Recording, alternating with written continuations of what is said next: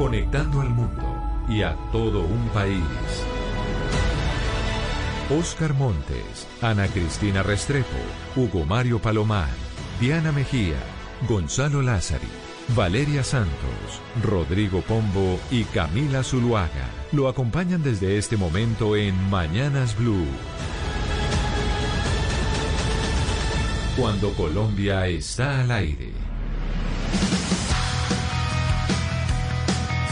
Son las 10 de la mañana, 32 minutos. Seguimos en Mañanas Blue y empezamos cuando Colombia está al aire. Hoy, 31 de diciembre del 2020, se termina este año, doctor Pombo. Yo no sé si usted de pronto escucha el perro, el helicóptero y todo lo que tengo al fondo, porque obviamente el año, pues hay que celebrarlo con la familia, pero yo tengo un zoológico casi que alrededor. claro que se oye, pero se oye bien, paso tranquilidad, se oye bien y son infinitamente mejores que la banda sonora neoyorquina, es decir, estas sirenas de bomberos, ambulancias y policías, son mucho más lindos los pajaritos y los perros que se oyen de fondo hoy perro que se llama Simón, departamento de El Tolima. Un saludo a todo el departamento ah, de El Tolima. Sí, señor. ¿Usted está en la parte caliente del Tolima? Ah, caliente. Departamento del Tolima, departamento espectacular, también con algunos toques de queda y restricciones por cuenta de la pandemia y del coronavirus que tenemos que cuidarnos, porque además lo que se viene no es nada fácil. Pero Gonzalo Lázaro, y se termina este año y ya tenemos zonas del planeta que ya saludaron el 2021. Efectivamente, Camila, yo quiero arrancar con Nueva Zelanda, el primer gran país eh, de este mundo que le dio la bienvenida al año 2021. Hay que recordar que Nueva Zelanda, Camila, ha sido de las naciones que mejor ha enfrentado la pandemia. Solo se han reportado 25 fallecidos, 2.000 infectados. No obstante, a pesar de eso, las autoridades de ese país, lideradas por Jacinda Arden, anunciaron que para este espectáculo que se vivió hace cuestión de horas, en la Sky Tower, que es la mítica torre de Auckland, las personas podían verlo si hicieron una reservación con anticipación en algunos bares y cafés del centro de la ciudad. Y también había un aforo, había gente en la, a los pies de la Sky Tower, pero era un aforo muy limitado. Yo quiero que escuche cómo los neozelandeses allí, en la Sky Tower, en el centro de la ciudad, recibieron el 2021.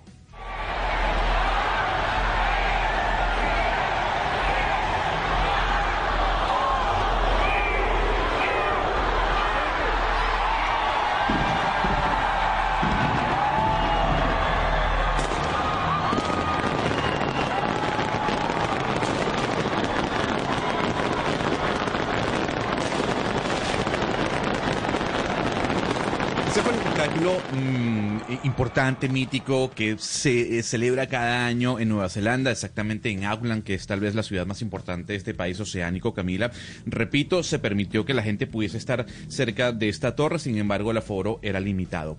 Muy cerca de Nueva Zelanda, Australia también recibió eh, el año 2021 con los fuegos artificiales que se pueden ver como siempre desde el puente de la bahía, ahí muy cerca de la ópera de Sydney. No obstante, eh, las autoridades de las era lo siguiente. Eh, uno, que los botes que siempre están atentos allí a la bahía, al puente, podían ver, verificar, disfrutar de, este espectáculo. Sin embargo, las personas no podían concentrarse en el centro de la ciudad para ver el show que todos los años en esta fecha podemos disfrutar, por lo menos al lado eh, de la computadora viendo lo que pasa en Australia. Así recibió Sydney el año 2021.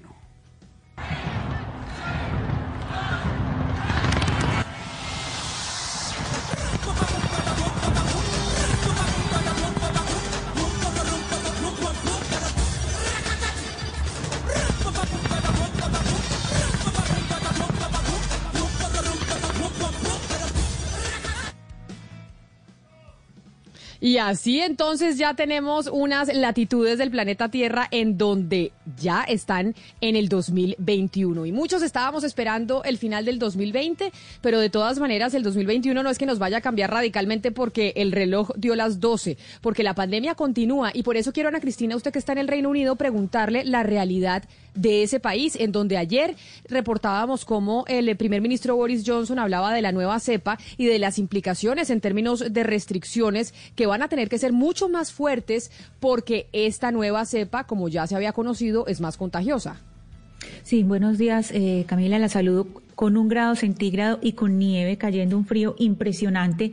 Le cuento que el Reino Unido amanece con 50.023 nuevos contagios, 981 muertes y un total de más de 2 millones de infecciones eh, durante esta pandemia.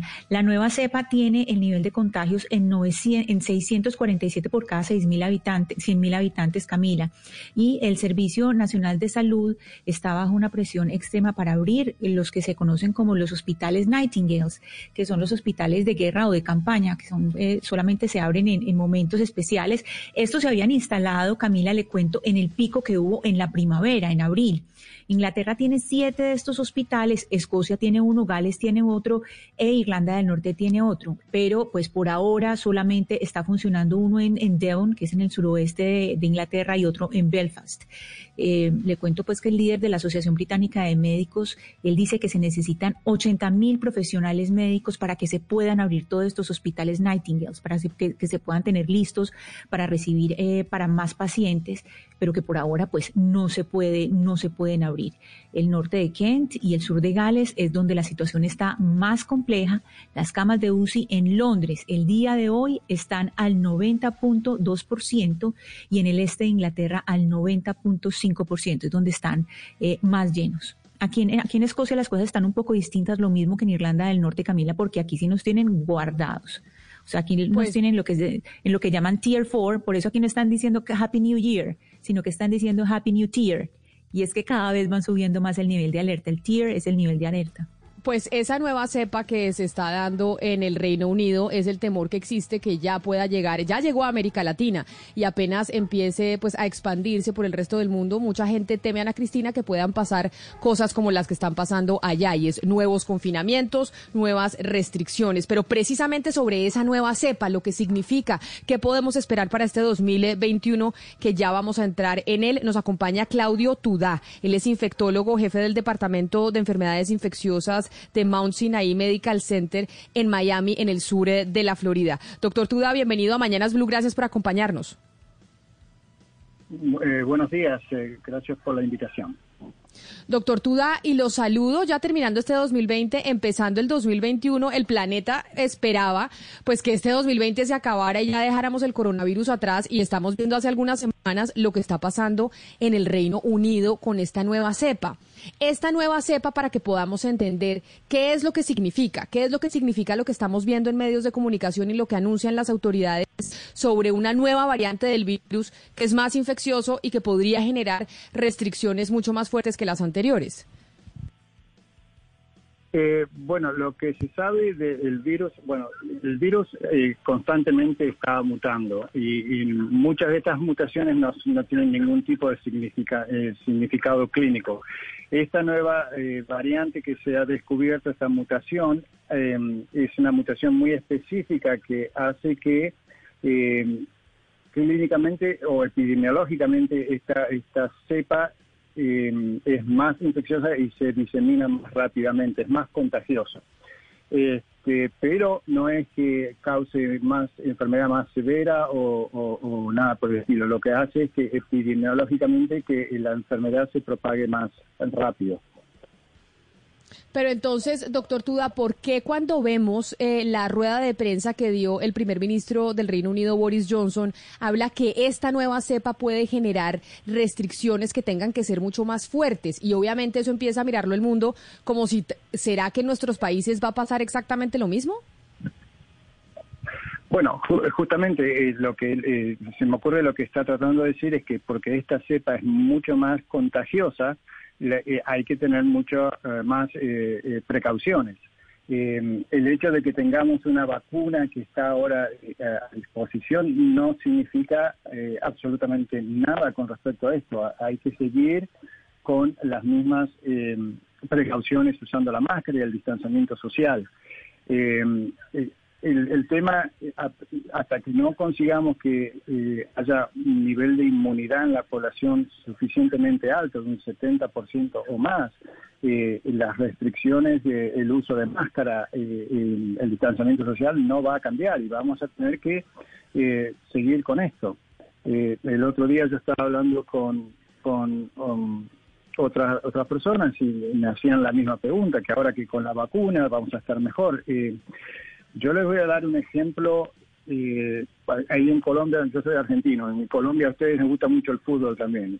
La vacuna es un gol, eh, hemos hecho un gol. Eso no significa ahora que dejamos de jugar defensa. Tenemos que seguir defendiéndonos y protegiéndonos, eso no cambia nada. Eh, ¿Qué significa para nosotros? Que hay que seguir con las mismas eh, eh, restricciones, el uso de máscara, el distanciamiento social, eso no cambia. Eso es lo que es. lo que ha pasado es que con la, salida de la vacuna y todo esto, mucha gente se está relajando y ya, bueno, ya estamos mejor. No, no estamos mejor. Claro. Doctor Tuda, hay algo que a mí me llama la atención y tiene que ver con el nivel de información que hay sobre esta nueva cepa. Los científicos británicos todavía no, no, no dan con la explicación de lo que significa esta nueva cepa. Los científicos en Estados Unidos tampoco. La información que tienen es, es, es muy pequeña, es muy imprecisa. ¿Cuándo podremos, podremos saber realmente lo que significa esta nueva cepa? Porque hay una discusión entre científicos de Europa, del Reino Unido, con científicos de Occidente, que nadie sabe de qué se trata esta nueva cepa. Sí, e, eso es verdad. Es que en realidad eh, el, estudio de la, del, genoma, del, genotipo, eh, se ha empezado a hacer hace muy poco. Eh, uno no lo hace rutinariamente. Acá en este país, ayer anoche estaba leyendo, acá tenemos más de 17 millones de personas que se han infectado y solamente 51 mil de, los, de las muestras se han hecho el genotipo. Entonces no es que sean no sabemos suficientemente, no tenemos suficiente información de qué es lo que significa. O sea, con tiempo vamos a saber. Es muy posible que la, cepa que, que, describieron ahí en, en, Reino Unido ya esté en muchos otros países. Eh, lo que pasa es que como no se está buscando específicamente por las mutaciones, eso no lo hemos, eh, no lo sabemos pero es, muy posible que acá en Estados Unidos ya la hemos tenido desde hace mucho tiempo. Como ustedes saben, las restricciones de viajes eh, no, no han sido las, las, más fuertes y hay gente ha, seguido viajando de, entre Europa, el Reino Unido y Estados Unidos en los últimos meses. Y lamentablemente en esta época del año, acá en este país eh, principalmente, acá se viaja mucho. En esta época del año, entre la, el fin de semana de Acción de Gracias y ahora con las fiestas de Navidades y Año Nuevo, hay millones de gente que está viajando con las consecuencias que eso trae, ¿no? Que es la, la, la diseminación de la enfermedad en, en muchas partes. En este momento, en el norte acá de Estados Unidos, el brote es extremadamente alto y entonces hay mucha gente que está viajando ahora para el sur, entonces ellos vienen y traen esto para acá. Y como ustedes saben, cuando uno viene para las fiestas, no van a estar acá juntos en familia con la máscara puesta. Entonces, eso es lo que lleva a la diseminación entre familiares y, sigue todo este, este curso que, no se para. Por eso les digo, a pesar de la vacuna, hay que todavía hacer las restricciones sociales, el distanciamiento social y, y el uso de máscara. Doctor Tuda, precisamente, mire, yo le estoy hablando desde el Reino Unido y, quiero seguir con el símil que usted nos planteó eh, del, fútbol.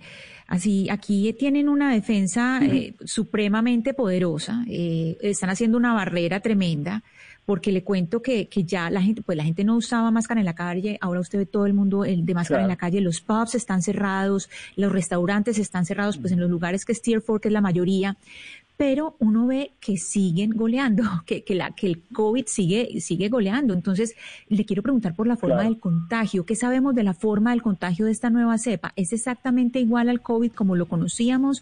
Eh, sí sabemos que es más contagioso, pero me refiero a la forma, porque están todas las precauciones.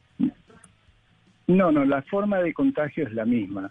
Este, eso no es, no es que ahora se contagia por contacto, no, eh, esto está, eh, eh, todavía la misma forma de contagio.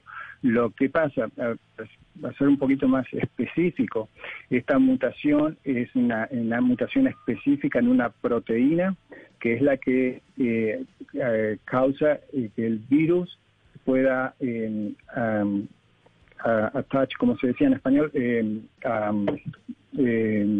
pegarse al epitelio respiratorio del, humano.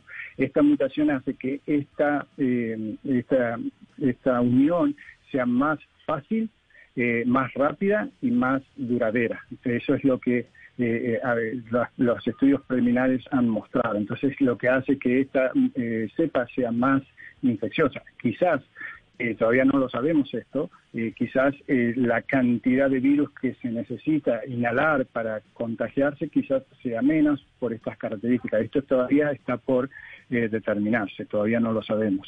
yo creo que lo que están haciendo en el Reino Unido es lo que se hace cuando se hizo al principio de la pandemia, que se acuerdan todos, fuimos en una cuarentena total que se cerró todo cada vez que hay un rebrote así, esa es una medida que se debe tomar muchas veces porque justamente la gente eh, se relaja eh, y, el uso de las máscaras se deja de hacer y se trata de volver a la vida normal y estas son las consecuencias que uno tiene. Entonces, es muy posible que estas restricciones sean necesarias por dos, cuatro semanas para que, la transmisión baje otra vez, porque si no, eh, se va a poner todo fuera de control. A lo que yo estaba escuchando anteriormente a ustedes, el tema es justamente es el agotamiento de los hospitales, el agotamiento de las falta de camas, de la disponibilidad de camas y el agotamiento del personal médico y de enfermería que ha estado trabajando por 10, 11 meses sin parar y ahora tener un rebrote de tantos números nuevos de pacientes no es fácil. Este, y, eso es lo que se llama el agotamiento del sistema de salud lamentablemente acá, eh, ya en, acá en la Florida también, las camas de, cuidados intensivos se, ya se están agotando, quedan muy pocas. Y este y todo eso es un problema, porque eh, si no le la transmisión y la gente se sigue enfermando, va a estar fea la cosa. Sí, dígame.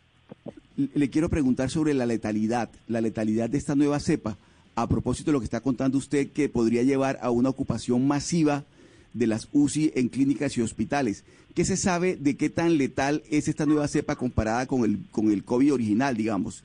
¿Qué tanta letalidad tiene? No, los estudios preliminares, no, aparentemente eh, la, la, la, patogenicidad, la letalidad es básicamente la misma. No, aparentemente eso no ha cambiado.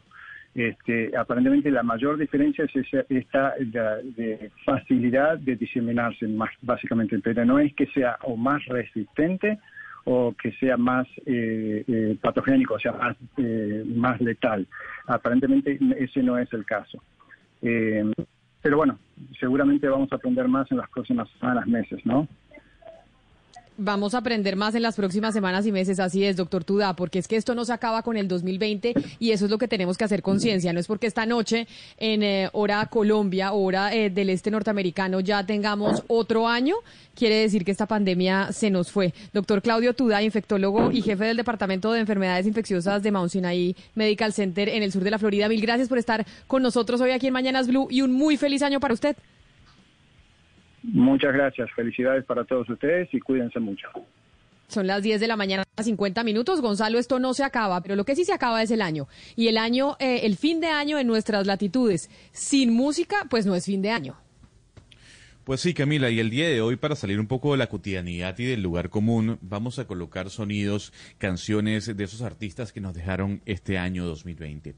Y yo quiero arrancar con tal vez una de las canciones más importantes de Van Halen, o Van Halen, como le dicen algunos. Eddie Van Halen es el sexto mejor guitarrista de toda la historia según la revista Rolling Stone. Y sin duda, el clásico Jump marcó la pauta dentro del rock en la historia, sobre todo en la década del 80.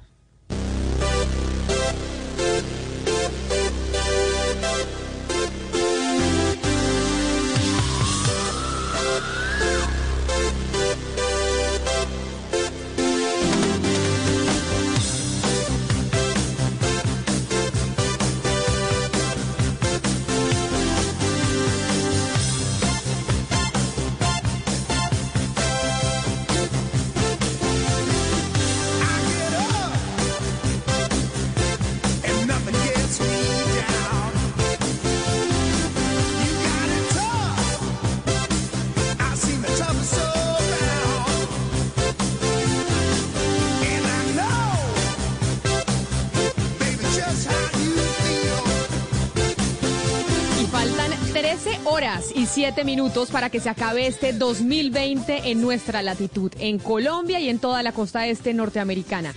13 horas 7 minutos para que se nos vaya este año que fue complejo, que fue muy difícil, pero resulta Gonzalo que ya en otras partes se acabó el año y Corea del Norte Corea del Norte, Gonzalo, celebró el fin de año y cómo tenemos la información de que Corea del Norte celebró por todo lo alto. Si es que no sabíamos nada de lo que pasaba en ese país en términos de coronavirus, creo que se nos olvidó ese territorio durante este año porque la información es muy difícil de, verificar. Es un país muy hermético, como ya sabemos, Camila. Eh, y, pero sin duda alguna, nuestro amigo Google, nuestro tío YouTube, nos permite ver las celebraciones en todo el planeta. Y no fue la excepción en el tema de Corea del Norte, para ser más específico, en su capital, Pyongyang. Eh, luego de las 12 campanadas de que se entonaran las notas del himno de Corea del Norte, Así recibieron los norcoreanos en la plaza Kim Il-sung, que es la plaza más importante de la capital norcoreana, al año 2021.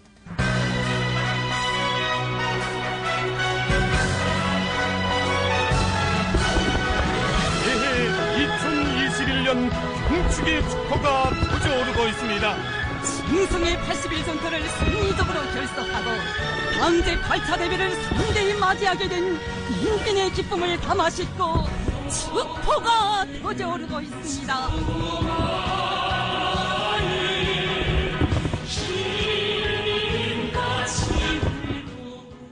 Bueno, se oían los voladores, se oía toda la pólvora. Gonzalo, por favor, nos traduce qué decía la televisión norcoreana celebrando la finalización del 2020 y la llegada del 2021.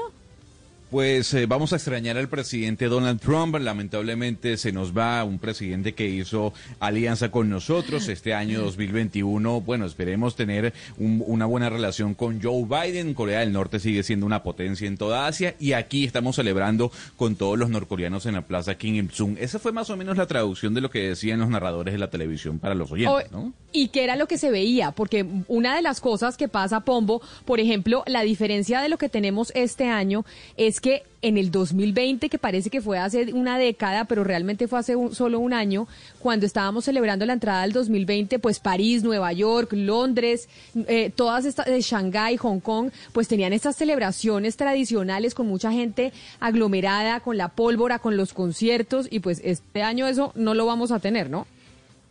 O ahí está la diferencia, en que precisamente todas las principales ciudades y más reconocidas y afamadas ciudades del mundo, Camila, lo van a hacer, pero sin gente. Y es una, digamos, una forma de eh, encontrar el año nuevo, a mi modo de ver, bastante agridulce. Pues dulce porque se festeja y se sigue festejando y se tirará la bola y se harán las cosas desde la Torre Eiffel y todas estas cosas, pero claro, sin gente. Y acuérdese que los artistas siempre se deben a su público, no hay arte sin público y entonces pues claro, todas estas festividades, festejos, celebraciones sin gente pues son agridulces. Agridulce, pero lo que sí no es agridulce es que la gente igual tiene sus tradiciones, Oscar Montes, y vengámonos para nuestro territorio, para, nuestro, para lo local. En Barranquilla la gente, ¿qué es lo que está comprando? Es decir, ¿los rituales están cambiando o siguen siendo los mismos, las uvas, los calzones amarillos? ¿Qué es lo que está comprando la gente en Barranquilla? Camila, los rituales siguen siendo los mismos a pesar de la pandemia. Mire, en este momento en el centro de Barranquilla, que es donde se concentra el comercio de la ciudad, usted no encuentra uvas y no encuentra ropa interior amarilla. O como se dice en Bogotá, cucos amarillos para, para las señoras. De tal manera que eso es lo que en este momento se agotó en Barranquilla, que yo pensaba, Camila, que por cuenta de la pandemia y por cuenta de todas las restricciones que hay en lo que tiene que ver con toque de queda y demás, en lo que tiene que ver con la celebración del Año Nuevo y despedida de este 2020 que por fin se va a acabar, Camila, yo pensaba que la gente no iba a salir a las calles a comprar y, y efectivamente están comprando mucho lo que le digo, uvas y ropa interior amarilla. O sea que la gente sigue pensando mucho, creyendo mucho en esos agüeros en los que particularmente yo no soy muy creyente, Camila. Pero Oscar, yo le voy a preguntar una cosa a Pombo, porque usted dice que nosotros en Bogotá decimos cucos y no calzones. Pombo, usted que es bogotano, ¿usted cómo dice, cucos o calzones? dependiendo, dependiendo de la edad. Si estoy con mi mamá es calzones, si estoy con mi novia es cucos. De verdad, ¿cómo que es, esa, que es esa diferenciación tan chistosa? Como que con la novia cucos y con la mamá calzones. Porque es que en mi casa, digamos la palabra cucos, usted sabe que mis papás ya son octogenarios, pues un poco de, edad, y me enseñaron eh, pues unas cosas muy conservadoras. Una de esas es que los cucos era una, digamos, palabra un tanto más vulgar, un, poco, un tanto más suez.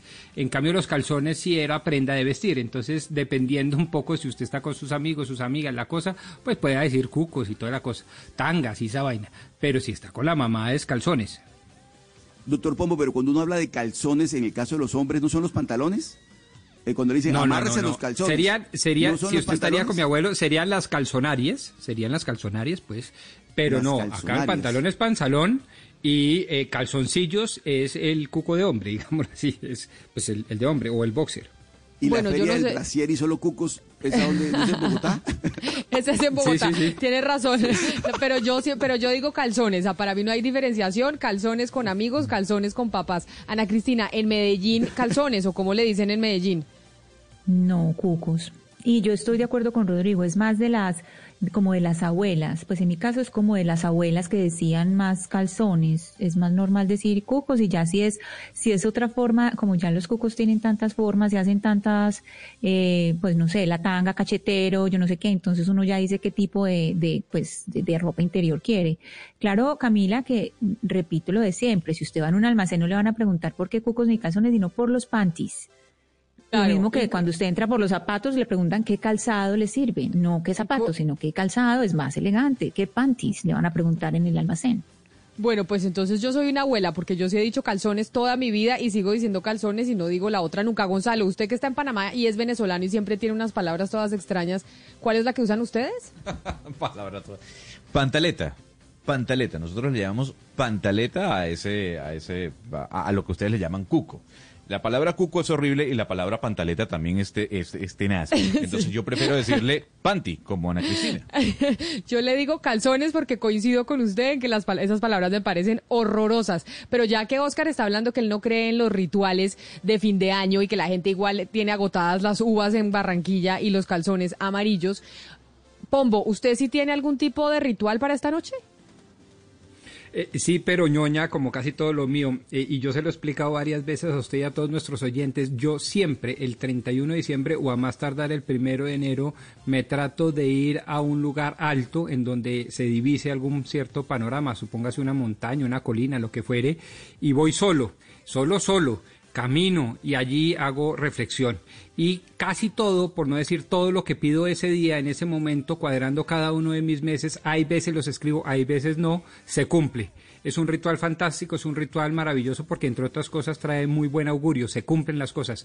Y obviamente ya después cuando estoy con la tía o hay veces con Angelita, mi señora y eso que me dicen coja la maleta, pues yo la cojo y toda la cosa. Pero como, como Oscar, no tanto porque crea, sino porque obedezco a la familia, pero no tanto porque sea güerista.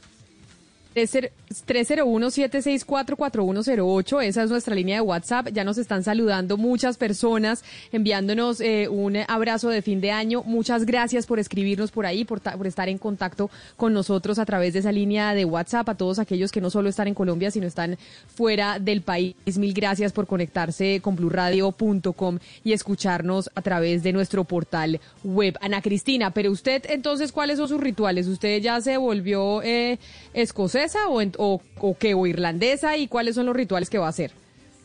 No, los cucos amarillos de Medellín aquí.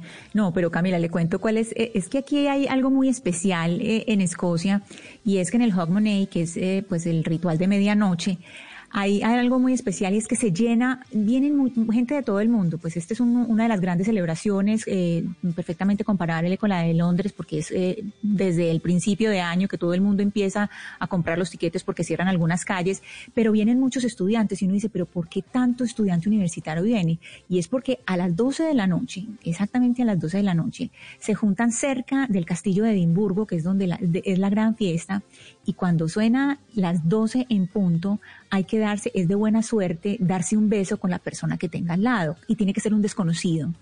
Entonces, preferiblemente un desconocido. Entonces, claro, todo el mundo esa, a esa, vienen todos los estudiantes y más o menos faltando un cuarto para las 12 empiezan a buscar a alguien bonito, para que les toque a alguien bonito al lado y poderse dar ese beso con alguien lindo. Pero ya como de agüeros, o hay un agüero muy escocés y es antes de las 12 de, la noche, justo antes de que suene la, eh, la campanada de las 12 eh, entrar con un pie a la casa, o sea, poner un pie dentro de la casa. Ese es algo, o sea, salirse de la casa, poner un pie dentro de la casa, ese es un signo de buena suerte.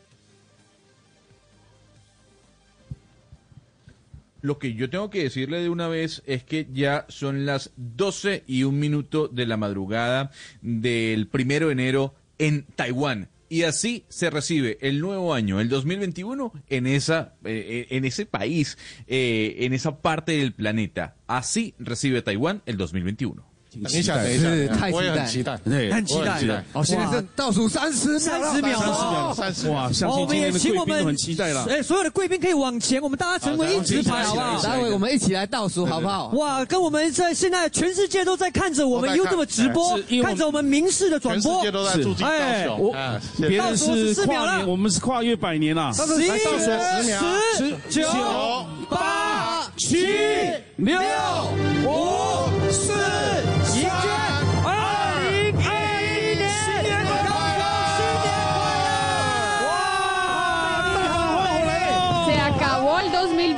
Esto era entonces eh, Shanghái o Hong Kong, Gonzalo, Taiwán. Esto es Taiwán. Entonces ahí estaban contando. ¿Usted sabe contar en, el mandarín o no? No, no, yo sé, coreano, pero no sé mandarín. Ahí sí me, me, me, me, falla, me falla el idioma. 12 horas 58 minutos, 57 minutos ya faltan para que se acabe el año en Colombia. Óigame, ¿y usted que sí está viendo los videos, la celebración está con gente en la calle o sin gente en la calle? Sí, se está viendo, ah, se ven algunas personas aglomeradas dentro del centro de Taiwán, sobre todo Camila a, los pies de la torre Taipei 101. Hay que recordar que la Taipei 101 es uno de los edificios más altos del planeta y siempre hay un, hay un, el, ritual de Taiwán es mirar ese edificio inmenso y porque desde allí se disparan los fuegos artificiales así como se ven desde el puente de la bahía de Sydney o desde la Sky Tower en Auckland. Se ve gente, no mucha, pero sí se ve gente que está celebrando a los pies de esta, sin duda alguna, eh, increíble torre allá, la Taipei 101. Pues en Shanghái, en China, también ya recibieron el 2021, no tenemos el conteo, pero así se escucha, Gonzalo. Yo también le tengo como en otras latitudes, ya despidieron este 2020.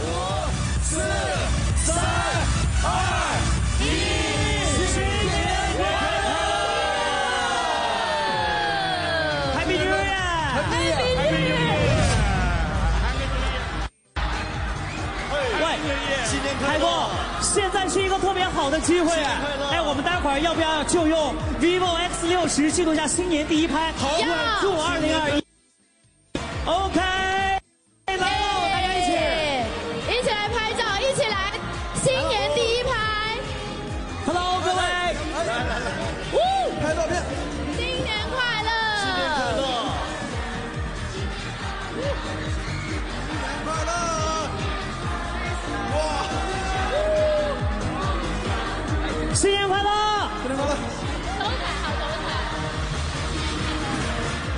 Y así en Shanghái, Gonzalo, que es otra de esas ciudades icónicas en donde siempre le dicen a uno, trate de hacer la lista en donde terminar los años, Shanghái es una de ellas. Y ahí pues sí, yo me equivoqué, sí teníamos conteo. Teníamos conteo de cómo recibían en Shanghái, en China, la que pronto será la economía más grande del planeta, el 2021. Pero para que usted vea el nivel de la globalización, ¿no? Mientras nosotros aquí en Colombia nos quejamos de que si una persona tiene o no correo electrónico, allá en Shanghái reciben el nuevo año diciendo Happy New Year, ¿no? En inglés. Eh, y yo creo que eso es parte de la globalización, punto para Pombo. La gente, sin duda alguna, observando lo que está ocurriendo en la bahía de Shanghái, los fuegos artificiales eh, imponentes sobre las grandes torres, los grandes rascacielos de esa increíble ciudad, Camila. Así que ya, en Shanghái y en Taiwán es el año 2021. O sea, tenemos Shanghái, Taiwán, Sydney en Australia, Nueva Zelanda, ya están en el otro año y a nosotros nos faltan 12 horas y un poquito más para llegar al, al 2021. Pero sigamos con la lista de los artistas que se nos fueron este año, que usted quiere pues exorcizar un poco el 2020, también recordando la música de aquellos que se nos fueron. Pues sí, Camila, el 9 de mayo de este fatídico 2020 eh, se anunciaba el fallecimiento de quien fuera uno de los pioneros del rock and roll en los Estados Unidos. Uno de esos hombres que con su guitarra, con su estilo de cantar, vibró durante o hizo vibrar al público durante la década del 50 y la década del 60. Hablamos de Little Richard y su clásico. Aquí está, Tutti Frutti.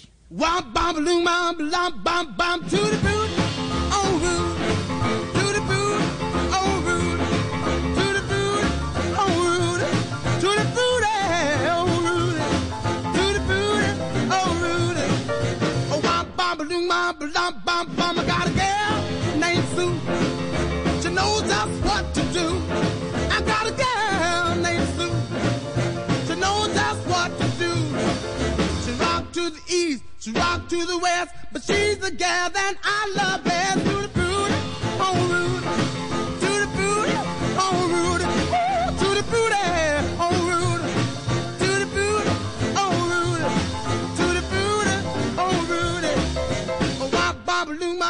wop, bum, bum. I got a gal named Daisy. She almost drives me crazy.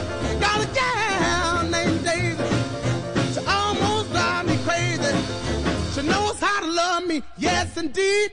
But you don't know what you do to me, to the Rudy. Y ese 2020 que se nos va así, nos deja sin muchas estrellas del rock, como la que nos está, nos está trayendo hasta ahora Gonzalo Lázari, pero nos deja muchos cambios de estructuras, muchas cosas que se transformaron en este año y entre esas cosas los negocios, Gonzalo, porque tuvimos crisis económica, el planeta estuvo sumido en una recesión económica, sin embargo hubo sectores de la economía que se enriquecieron por cuenta de la pandemia. ¿Cuáles son esos sectores que más enriquecieron los empresarios? ¿Cuáles fueron las empresas que se volvieron mucho más ricas por cuenta del coronavirus? Pues Camila, em, yo le voy a decir algo. Eh, si, hiciéramos una lista de las empresas eh, eh, que más enriquecieron este año 2020, tendríamos que hablar de dos sectores. Obviamente, el sector farmacéutico, por todo lo que desempeñó eh, en cuanto a investigación sobre el COVID, y el sector de la tecnología. De los hombres que más se hizo eh, plata este año 2020, eh, sin duda alguna estamos hablando de Elon Musk. Pero lo que sí hay que decir, lo que sí hay que decir es que dentro del sector salud, Camila, hay que hablar de varios nombres. Nombres que de alguna u otra forma marcaron la pauta en cuanto a la salud, en cuanto a, su dinero, a su ingreso. Yo le pregunto, le voy a hacer una pregunta. Para usted, ¿cuál fue el hombre que más se hizo rico en esta pandemia? Para ver si usted, si usted me dice y, la pega. Yo creo que Jeff Bezos. No, pero dentro del sector salud. Piensen en el sector salud. Ah. Eh, exactamente sector salud, yo creería que los de Pfizer, ¿no? Pfizer serían los que más eh, hicieron plata en esta pandemia. Los de Pfizer. Pues le voy a decir algo para que lo tenga usted clara. La persona que hizo más plata dentro del sector farmacéutico este año 2020 fueron dos personas.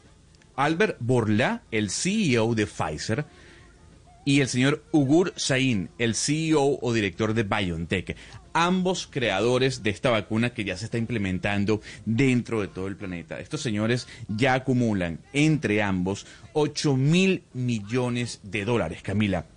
El incremento que tuvieron dentro del año 2020 en cuanto a su fortuna está valorado en unos 2 mil millones de dólares, porque lo importante es que el señor Albert Bourla, el CEO de Pfizer, Camila, una vez se anunció la vacuna de la compañía, el señor vendió, vendió parte de sus acciones y las acciones estaban disparadas. Eso generó que su fortuna se incrementara casi en un 50%.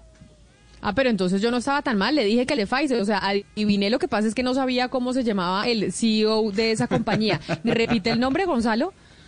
Le digo el nombre, Albert Borla, el CEO de Pfizer, y por el otro lado el señor Ugur Sahin, el CEO de BioNTech. Hay que recordar, para que los oyentes tengan idea, BioNTech es un laboratorio alemán que se juntó con Pfizer para el desarrollo de esta vacuna. Entre los dos desarrollaron eh, eh, esta, esta, dosis que se está implementando, que se está inyectando en los Estados Unidos, en el Reino Unido, ya en algunos países de América Latina. Y por eso estos dos hombres son los que hicieron más plata dentro del sector salud este año 2020.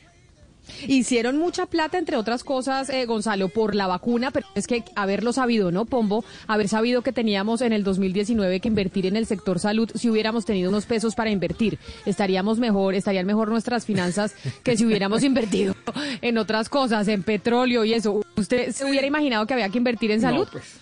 No, nadie, nadie. El que se lo imaginó era el Nostradamus de nuestro tiempo. No, no, pues quién se iba a imaginar eso. Pero bueno, el mensaje, quizás la enseñanza sea esa, ¿no? Eh, siempre es bueno porque se gana o porque se mejora la calidad de la salud de las personas invertir en el sector salud. Bueno, esa es una de las buenas noticias que nos deja el 2020, ¿sabe que sí? Y es saber la importancia de tener un eh, sector de la salud robusto. ¿Y sabe por qué la importancia? Porque es que otra vez hay preocupación en varias ciudades del país porque como hay nuevo pico, ya lo sabemos, no solo pues, hay un aumento preocupante de la ocupación de las unidades de cuidados intensivos, como lo conocimos esta semana, sino que hay escasez de medicamentos esenciales para atender a pacientes de COVID. Y pues todos los dueños de esos medicamentos pues están haciendo su agosto y lo hicieron durante todo el 2020. Pero permítame saludar a Maribel Arrieta, ella es médica anestesióloga, epidemióloga, es profesora asociada de la Facultad de Medicina de la Universidad Militar, pero además es miembro de la Junta Directiva del Colegio Médico de Bogotá y nos atiende a esta hora. Doctora Rieta, bienvenida a Mañanas Blue, gracias por acompañarnos. Buenos días, muchas gracias por la invitación de ustedes. Doctora Rieta, estamos terminando el 2020, un año muy complejo, recibiendo el 2021 y lo cerramos con esta preocupación y es que qué es lo que está pasando con los medicamentos y cuáles son las implicaciones de la escasez de estos medicamentos que ustedes están alertándole al país que existe por cuenta de los nuevos picos de la pandemia. Eh, lo que sucede es que para mantener los pacientes en unidad de cuidado intensivo sedados, se requieren unos, unos eh, medicamentos especiales que se utilizan eh, tanto en la unidad de cuidado intensivo para sedación como en anestesia. Y estos medicamentos están escaseando porque hay una altísima demanda, no solamente aquí en Colombia, sino en toda Latinoamérica, en el mundo entero. La alerta en julio de este año hubo una alerta latinoamericana por la escasez de estos medicamentos, pero realmente la alerta es mundial. Hay preocupación en todas partes porque sencillamente eh, hay una demanda altísima porque no solamente en unidades de cuidado intensivo se tienen en ventilación mecánica pacientes de COVID, sino que hay de todas las otras patologías, es decir, los pacientes de trauma, los pacientes de enfermedades neurológicas severas, los pacientes posoperados de cirugías grandes, los pacientes con otro tipo de enfermedades. Entonces se aumentó muchísimo la demanda de la sedación, de los medicamentos que se utilizan para la sedación de los pacientes. Es una preocupación grande porque se puede tener la cama de cuidado intensivo, pero si tú no tienes cómo sedar un paciente que está en ventilación mecánica, es muy dificultoso tratarlo y manejarlo. Entonces es una preocupación que se añade. Doctora Rieta, pero para entender un poco mejor de estos medicamentos que están escaseando, ¿todos son importados? ¿Cuántos son importados? Y hablemos también un poco eh, de la sustitución. ¿Hay manera de sustituirlo por algo que se pueda fabricar en Colombia? Es decir, ¿cómo estamos, eh, cómo estamos saliendo o solucionando este problema por ahora? Lo que sucede es lo siguiente, sí hay una gran cantidad de estos medicamentos que son, llamémoslo así, la marca original que se utilizan, pero en el país se producen también de los mismos medicamentos. Hay una situación que fue inicial y que tal vez ha continuado y es que la materia prima para la producción de esos medicamentos, mucha de esa materia prima provenía de China. Entonces, pues ahí hay una situación en relación con toda la pandemia y con todas las restricciones de importaciones, de vuelos y todo lo demás que indudablemente repercutió en que no hubiera materia prima suficiente para la fabricación nacional de muchos de estos medicamentos. Em, y pues en realidad eh, hay escasez en todas partes, en todo el mundo. Doctora Rieta, pero, pero le pregunto por esta escasez, ¿usted no cree, ustedes los médicos que conocen del asunto mucho más que nosotros, por supuesto, que de pronto es posible que haya detrás una, un, un proceso de acaparamiento por parte de, los, de las potencias? Es decir, los países con más músculo financiero se estén quedando con buena parte de estos medicamentos y se, y se esté presentando una especie de acaparamiento de los medicamentos y eso genera la escasez?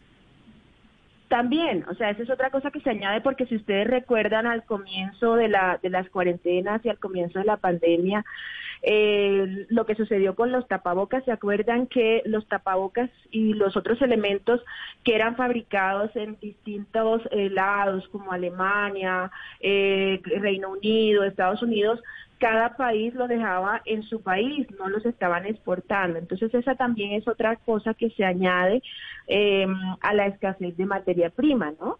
que cada país indudablemente eh, prioriza a su población y los medicamentos que ellos tienen los van a dejar en su país y no los van a exportar. Entonces esa es otra cosa que también se, se podría estar añadiendo a lo que estamos eh, mencionando. ¿Sí? Doctora Arrieta, pero ante esta escasez eh, de la que usted nos está hablando, ¿qué respuesta ha tenido el gobierno colombiano? ¿Qué medidas ha tomado? Eh, medidas como tal no las conocemos exactamente nosotros que estamos trabajando en el medio, en el gremio médico, eh, porque existen todas las, las eh, ¿cómo, lo mencionaría yo?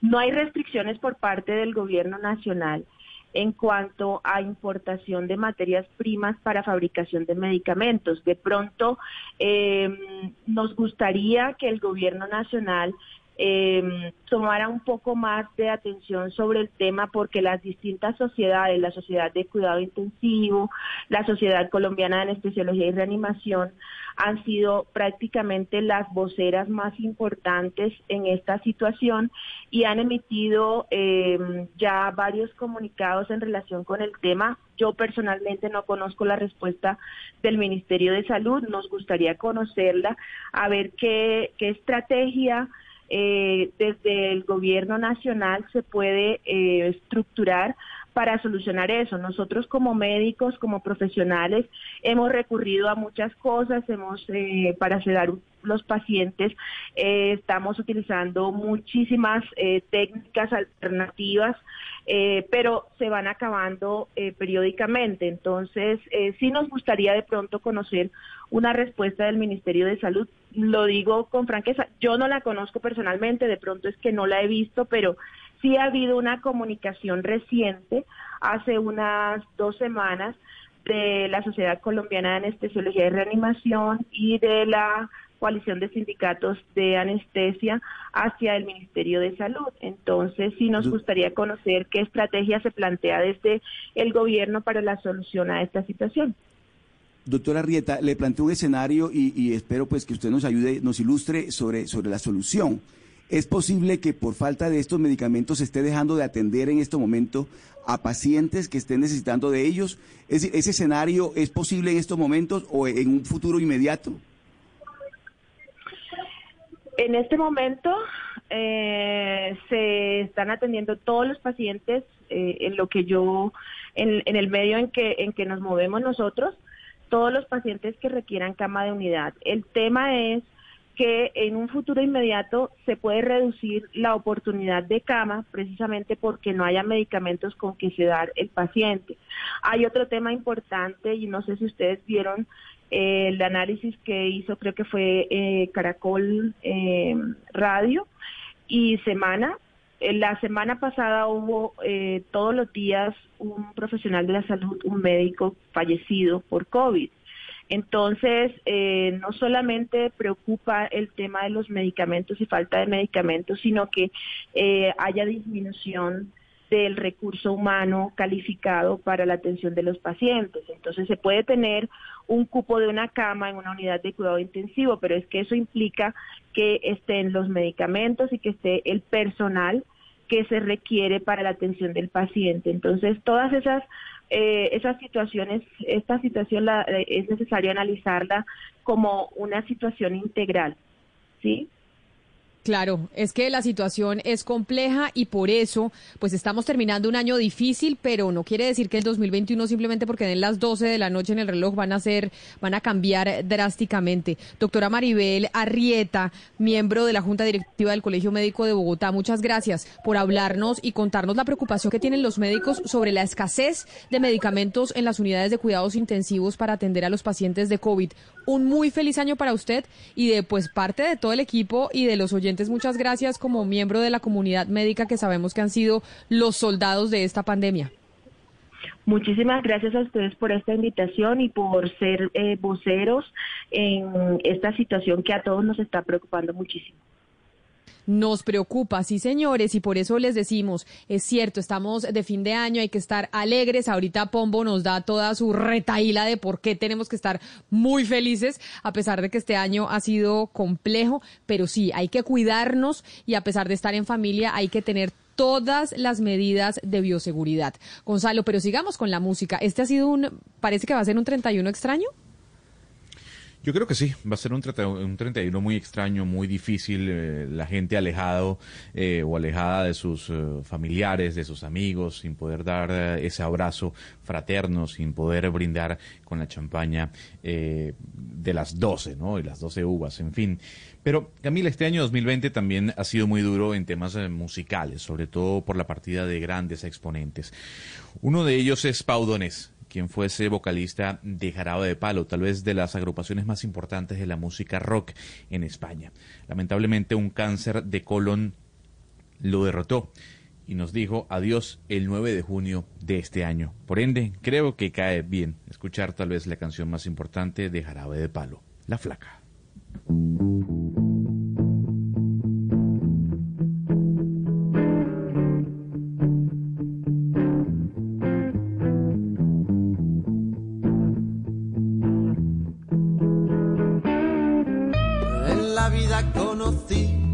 Igual a la flaca, coral negro de La Habana, tremendísima mulata, 100 libras de piel y hueso, 40 kilos de salsa y en la cara dos soles que sin palabras hablan,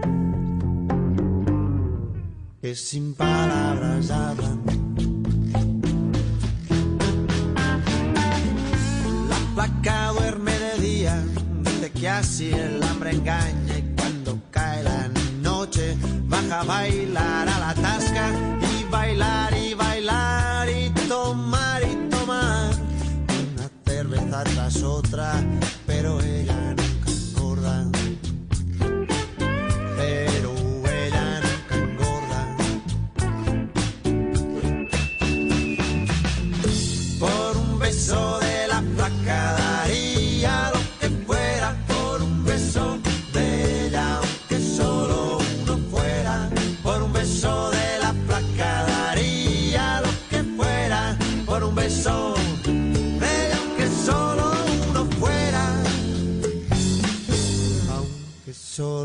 la canción que quiero que muchas mujeres quisieran que nos dedicaran, Gonzalo, por un beso de la flaca y sobre todo aquellas personas que salieron de las ciudades en donde hace frío y se van a ir a poner un vestido de baño, pues quieren que le digan flaca, ¿no? No, pues a ver, eh, uno puede hacer una canción que diga por un beso de la gorda. No creo que haya ningún problema con eso, ¿no, Camila? Pero existe, existe por un beso de la gorda alguna canción? No, no, no existe ninguna canción que se llame por un beso de la gorda, pero también puede ser viable, ¿no? Gonzalo, hay una canción de, Gonzalo, hay una canción clásica del vallenato que se llama La Gordita, de Leandro Díaz, y fue una canción que le compuso a una mujer gordita, o sea que tampoco hay que una canción de Leandro Díaz que se llama La Gordita. La grabó Jorge Oñate hace muchos años, pero es un clásico de la música vallenata, una canción muy bonita de Leandro Díaz a La Gordita.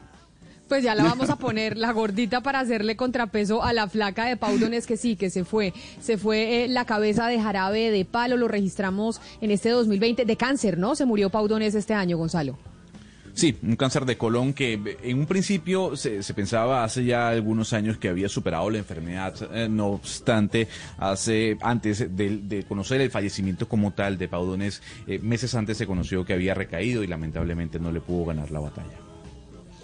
Pero este 2020, además de dejarnos eh, muchas cosas, eh, muchas enseñanzas, pues nos dejó adictos a la televisión, Pombo, nos dejó adictos a las series, nos dejó hablando básicamente todas las semanas de, oiga, ¿qué serie me recomienda? ¿Qué película me veo? Porque este año vimos mucha más televisión.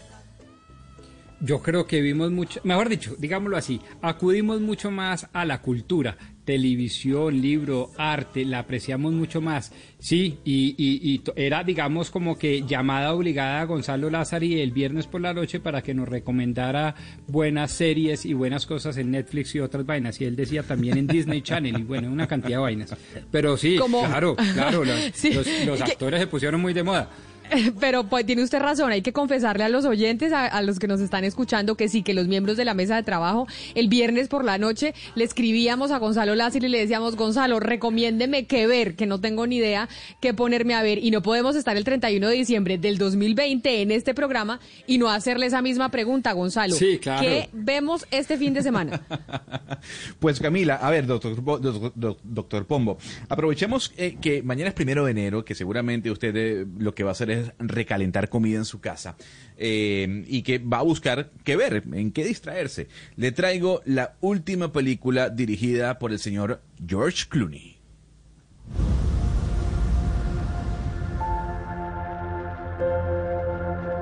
Esa es Ether. Es una nave espacial que vuelve de un planeta que esperábamos fuera el futuro, pero por eso tengo que contactarlos pronto, antes de que sea tarde. Oye, Sánchez. Pues es una película que cae bien, sin duda alguna, para un primero de enero, para que la tenga ahí Doctor Pombo, se llama Cielo de, de Medianoche, la encuentra en Netflix. Es una historia que se ubica en un momento posapocalíptico eh, y que sigue a un científico que se queda solo en su base en el Ártico mientras todos los habitantes del planeta salen de la Tierra por una misteriosa catástrofe global.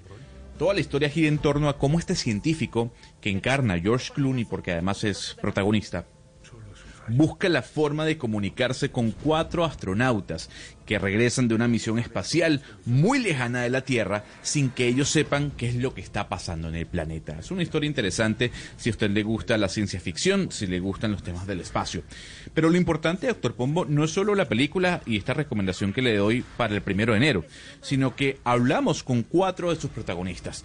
Y qué mejor que comenzar esta, esta conversación con Felicity Jones Doctor Pombo, nominada al Oscar, nominada al Globo de Oro. Seguramente usted la recuerda por aparecer en La Teoría del Todo, por aparecer en Star Wars Rock One. Y Felicity Jones es una de esas astronautas que busca o que está regresando a la Tierra, pero que no sabe qué es lo que está pasando dentro de este film. Cuando le preguntamos sobre si su rol en la cinta como mujer astronauta que está dando embarazada, viaja al espacio y dirige toda una misión espacial empoderaría a las mujeres más jóvenes a adentrarse en un mundo que usualmente está mm, conducido por hombres? Esto fue lo que nos dijo. Well, I, I would hope so, definitely. Uh, I mean, it's pretty unusual to see a, a pregnant uh, female astronaut, and, and I hope that would set a precedent. And yeah, without a doubt, I think it's really important that, that young women feel like they can do anything. And, and I found, you know, even now watching um, certain things on on television or film. I was watching The Crown recently and just seeing um, uh, Olivia's portrayal of, of the Queen, and you sort of it gives you a bit more confidence to see that you know that there's a possibility not, not I'm going to be queen, but there's a possibility of seeing women in these extraordinary roles. It, it, definitely is what inspires you, and you go, well, if I can see it, if I see it in TV and I see it in film, then it's definitely a possibility.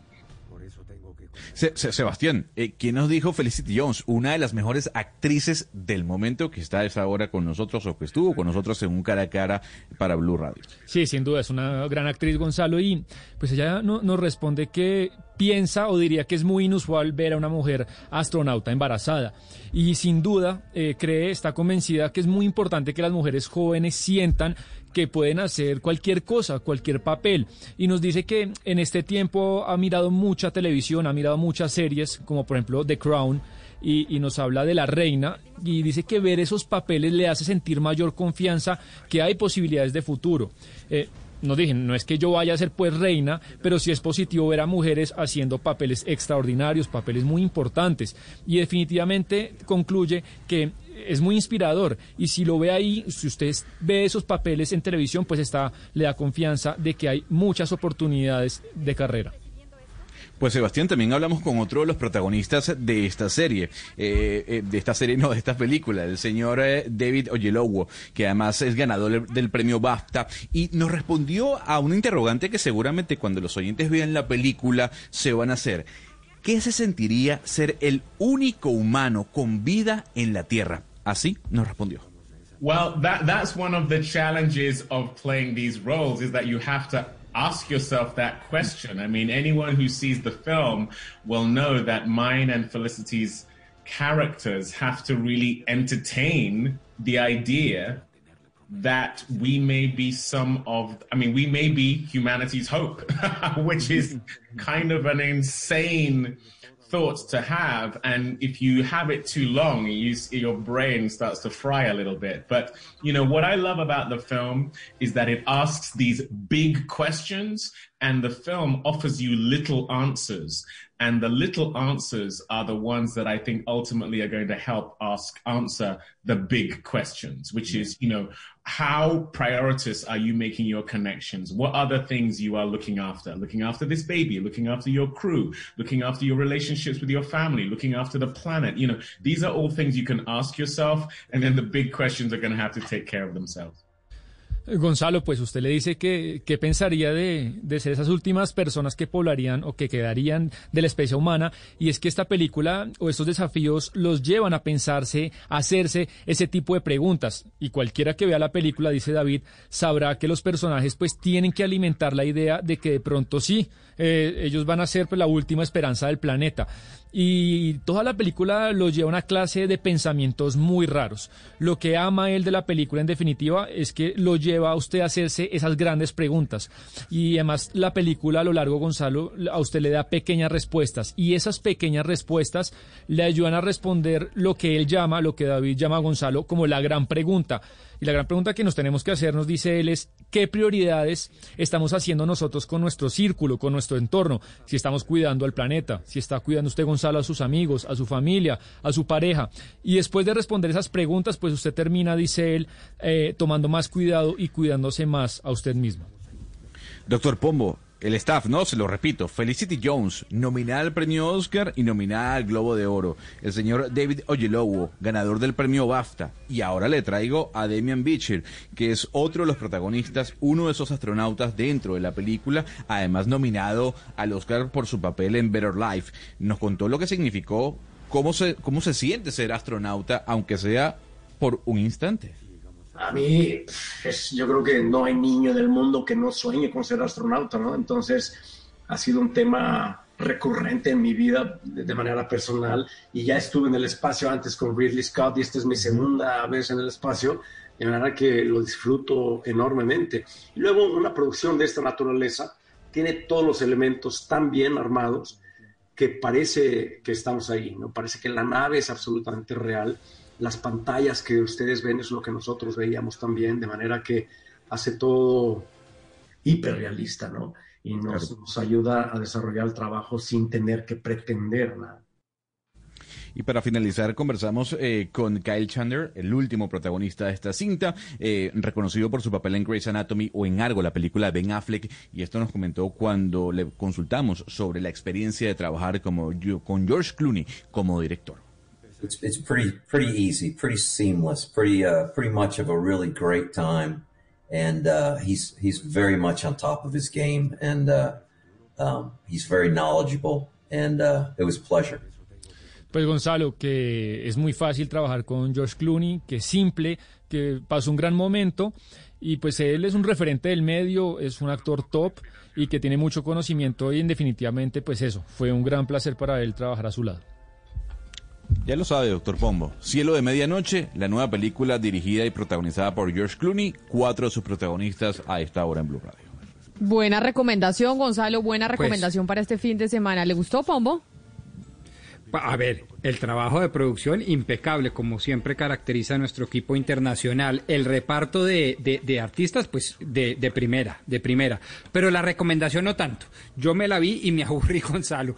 Y, y usted siempre me recomienda buenas cosas. Pensé que se iba a ir, por ejemplo, con El Contador, película de acción espectacular, con El Gambito de la Dama, hombre, toda la intriga posible. Si se quiere retrotraer a los ochentas y reírse un poco, Cobra Kai. Todo lo que usted me recomienda, uno a. La de hoy, tengo que reconocer, medio chimba me aburrió, lenta, lela. Yo no sé si sea para un primero de enero cuando uno espera llenarse de energía para, para afrontar la nueva década que se nos viene.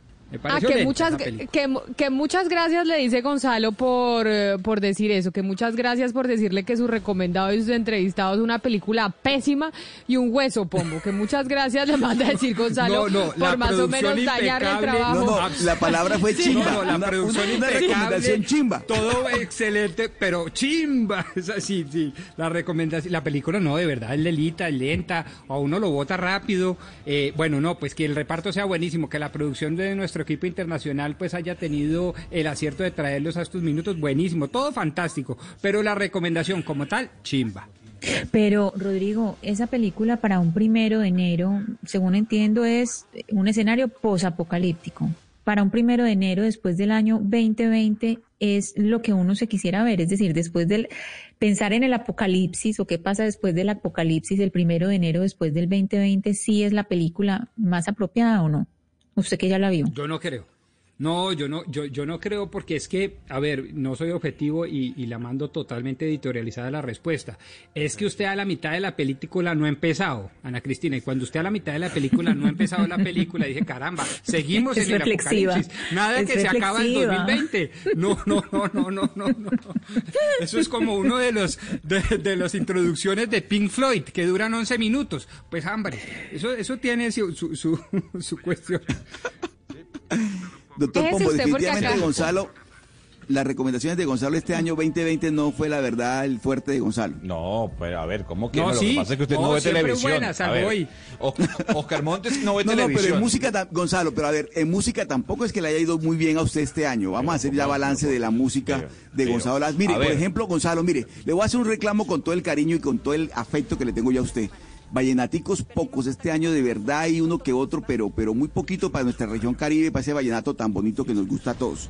Pero, pero, de resto, cree que nada más la región Caribe escucha vallenato? Yo escuché a yo escuché a Ana Cristina que de pronto se quejó un día, Camila se queja también, Hugo Mario, eh, el doctor Pombo también, con la música, con la música. Yo hablo de la música porque sus recomendados de, de series de televisión no es mi fuerte tampoco, pero, pero lo que tiene que ver con la música, Gonzalo, y con todo el cariño, por supuesto pero, le a ver, Oscar Monte. No, no, es que, es que Camila, este, en este programa nos quejamos de todo, ¿no? De los gordos, de la música, del gobierno, de Trump, de la vida. Es parte de nuestro ADN. Mire, pero entonces esa recomendación, pero hay otra. Mundialmente, cuando se estrenó Soul, la nueva película de Pixar, que cómo la tradujeron a español, esta nueva película animada de Pixar que ya se estrenó en las plataformas, pues en la plataforma de Disney. Sí, eh, la fecha del estreno eh, para América Latina fue el 25 de diciembre, o sea, en Navidad, Camila. Se llama Soul, así como no, hay una traducción al español como tal, no, no es que la película se llama Alma. Eh, ya está dentro de Disney Plus, que es el servicio de streaming de, Disney. Yo le tengo que decir algo y lo digo sin que me quede nada por dentro. Yo lloré con la película. yo tenía tiempo sin llorar con oh. una película y de alguna otra forma me marcó esta película, me marcó, me pegó. Pero hagámosle el análisis pombo psicológico a Gonzalo de por qué le pegó tanto esta película. Yo también la vi, tú hice plan de 25 de diciembre viendo esa película de Pixar en la plataforma de Disney. Me pareció bonita, es de los mismos creadores de Inside Out, de Coco, de grandes películas de Pixar. A mí me pareció bonita, pero pues de las mejores películas de Pixar no me pareció. ¿Qué fue lo que le tocó las fibras de esta? Yo, para mí sí es una de las mejores películas de, de, Pixar y de Disney, después tal vez de Wally. Yo creo que, que, la historia trasciende en el hecho de que una persona que siempre quiso un sueño, que luchó por él, que hasta buscó volver a la vida por lograr ese sueño, se diera cuenta de que no era su propósito, de que ese sueño era fugaz, de que no significaba absolutamente nada y que no le llenaba el alma al final. Entonces, yo, yo creo que, que es esa pasión eh, que al final, eh, o ese sueño que siempre tratamos de buscar y que cuando se da, no genera absolutamente nada. A mí, a mí de alguna otra forma me pegó el hecho, como hay mucha gente que quiere algo, que quiere algo, que quiere algo y al final cuando lo obtiene no es lo que uno esperaba. Entonces, no sé, no sé, me, eso quiero, por eso. Me dieron ganas por de eso quiero, por eso quiero hacerle psicología. ¿Usted se sintió identificado, Gonzalo, de que hay algo que quiere mucho y que dice, ¿será que de pronto ese, ese no es el propósito de mi vida? Y como Pombo se va a ir a reflexionar ahorita más tarde a las montañas con su ritual del 31, pues de pronto a Pombo le pasa lo mismo que tiene ese propósito ahí en el fondo y dice, y realmente ese no es su, su propósito de vida, ¿cuál es el suyo? Pues mi propósito de vida es trascender. ¿Cómo? No lo sé, doctor Pombo. Yo no lo sé, pero, pero sí me pegó. O sea, me, pegó el hecho de, de- de- de eso, de, de cómo uno trata de buscar un sueño y cuando ya lo tiene no era lo que uno esperaba. Tanto luchó y la película lo muestra. O sea, una persona, y no voy a dar spoiler, pero una persona que trata de volver a la vida solamente para cumplir un sueño de estar en una tarima durante un concierto y cuando ocurre dice, pues esto no era lo que yo esperaba, esto no es mi propósito, no es mi motivo. No sé, a mí me, me, me tocó, me pegó. Bueno, Vea. pues le pegó. Es a mí no me la pareció bonita. No, no, véasela, Pombo, véasela. Es un buen, es un ¿Sí? buen plan. Además, yo creo que las películas de Pixar uno debe vérselas. Dicen que es la Sí. única, la primera peli, la primera película de Pixar hecha para adultos, porque Pixar normalmente piensa mucho en los niños, pero que esta es una película que Pixar hizo para adultos. A usted le va a gustar y a usted que le gusta ahí la reflexión que va a ir a hacer Om allá en la montaña ahorita más tarde, entonces Sí, es buena película. Le, le recomiendo. La voy a ver.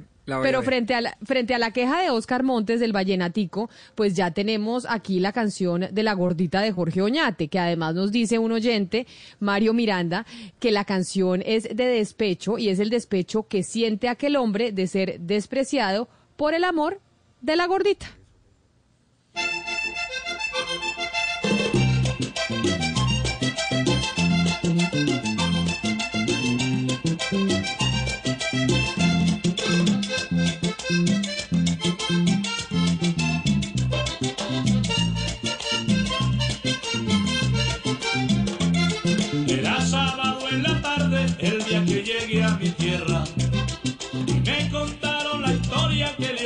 A la gordita. Era sábado en la tarde, el día que llegué a mi tierra. Y me contaron la historia que le ocurrió a la gordita. Y yo que me trasnochaba y hasta pensaba quererla. Hoy están jugando con ella, esas cosas me mortifican. Tanto que vaciló la gordita, nada quiso conmigo. Ahora le tengo esta cancioncita, con esta la castigo. Tanto que vaciló la gordita y nada quiso conmigo. Ahora le tengo esta cancioncita, con esta la castigo. Como le gusta a los primos. La gordita, si ve Gonzalo, si hay La canción para la gordita. gordita.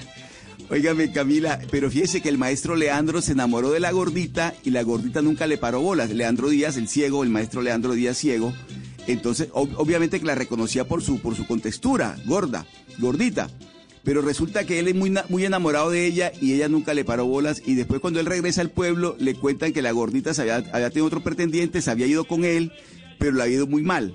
Entonces, por cuenta de esa, de esa, de esa historia, el maestro compone La Gordita, que efectivamente es un despecho, porque dice, nada quiso conmigo, ahora le traigo esta cancioncita y con esta la castigo, dice Leandro Díaz. La gordita, la gordita, yo sí tengo amigos, Pombo, para que usted vea que prefieren la gordita que la flaca, que prefieren eh, mujer más repuestica que una mujer más flaca. Tengo amigos que dicen, no, Camila, usted a mí no me gusta ni cinco porque queremos con carne, porque donde hay carne hay fiesta. Esto suena muy machista, Ana Cristina, o no, pero eso, pero, pero eso, pero eso dicen Iba a amigos decir míos. otra cosa para que nos regañen a ambos.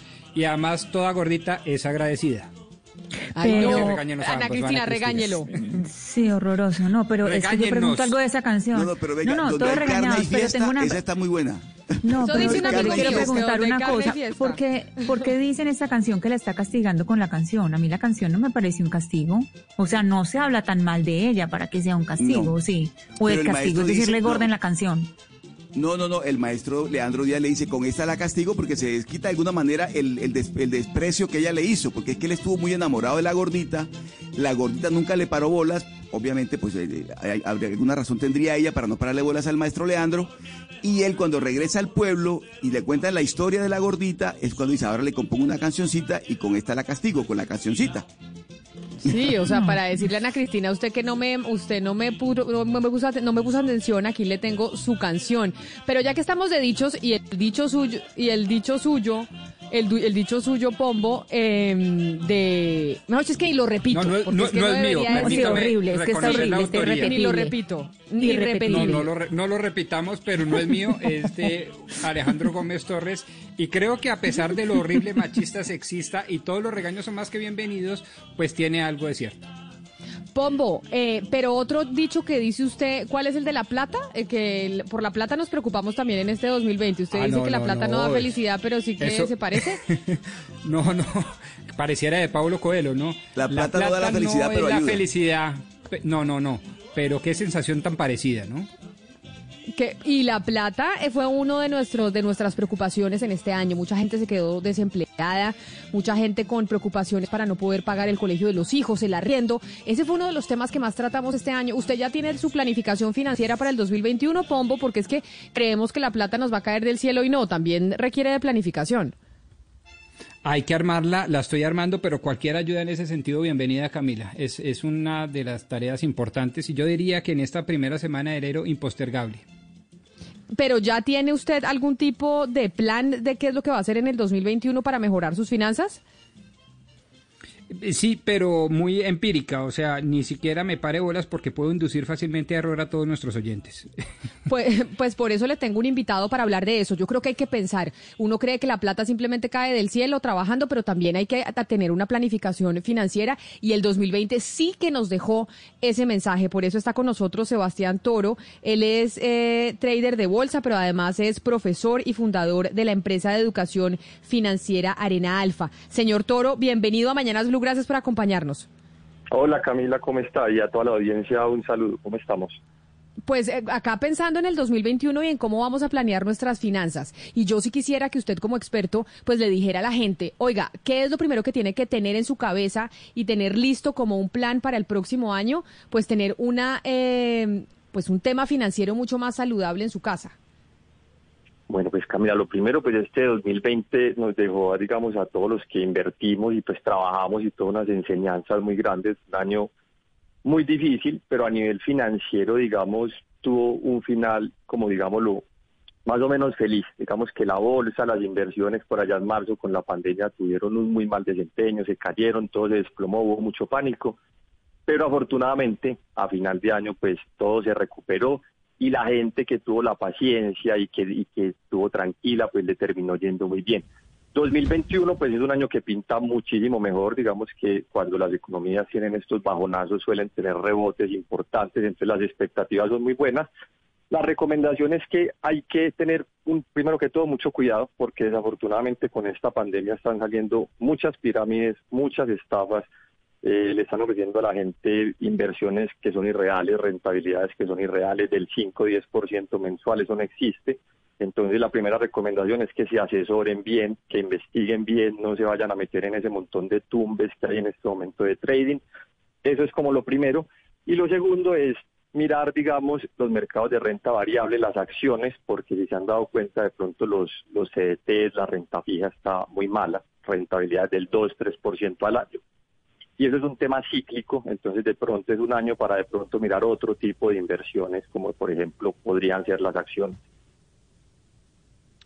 Pero a ver, yo quisiera preguntarle para, para el ciudadano a pie. Yo quiero hablar de la tarjeta de crédito. Hay quienes dicen, use la tarjeta de crédito, de crédito y endeúdese. Hay otros que dicen, no utilice la tarjeta de crédito, usted no puede gastar más de lo que gana. La pregunta es, ¿Cómo le recomienda usted al ciudadano que nos escucha a esta hora, al taxista, a, la persona que lamentablemente no tiene un trabajo fijo, de utilizar esa tarjeta de crédito? Bueno, esa tarjeta de crédito puede ser su mejor amigo, puede ser su peor enemigo. Las tasas que cobra una tarjeta de crédito son mortales. Usted puede pagar casi el 30% más de una compra con tarjeta de crédito un año. Sin embargo, cuando se usa la tarjeta de crédito para compras a un mes, no le cobran ningún interés. Entonces, yo soy de los que soy enemigo de las tarjetas de crédito para compras a largo plazo. Los intereses que eso le cobra son, van a jugar mucho en su contra. Si usted compra un millón de pesos en regalo ahorita en diciembre, el otro año no va a pagar un millón, va a pagar un millón doscientos y pico, un montón de plata. Entonces, mucho cuidado con esas tarjetas de crédito, que uno empieza como a aplazar los pagos, pero realmente lo que están haciendo es cobrándole una vacuna, unos intereses bastante, bastante altos. Entonces, en ese sentido, pues cuidado con las tarjetas. Normalmente lo que se recomienda es usar la tarjeta a un mes, que a un mes no te cobran intereses, pues te están prestando la plata gratis a un mes para que, digamos, tengas como más facilidad de moverte.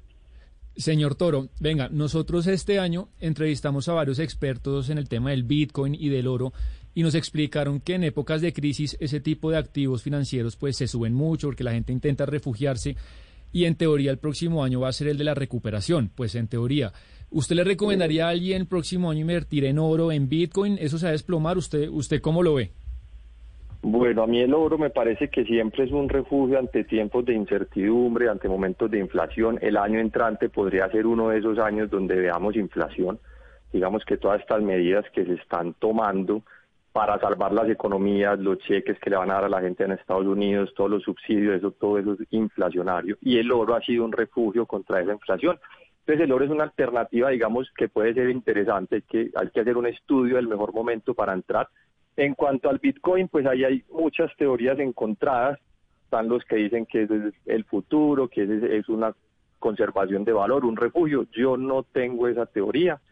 Mi hipótesis con el Bitcoin es muy distinta. Creo que el Bitcoin hace parte de un montón de burbujas financieras que han surgido gracias a la cantidad de dinero que están inyectando los bancos centrales. Y ustedes han visto, todos los bancos del mundo están como locos imprimiendo dinero, la Fed, el banco en China, el banco de Japón, y esas y ese digamos esa inundación de dinero que están metiendo a la economía ha generado que se hayan inflado muchos activos, las acciones en máximos históricos, acciones como Tesla cotizando valoraciones ridículas y Bitcoin ha sido otro de esos activos que se ha inflado muchísimo. Para mí realmente no es un refugio, es un activo bastante especulativo, bastante peligroso, se puede ganar, se puede perder.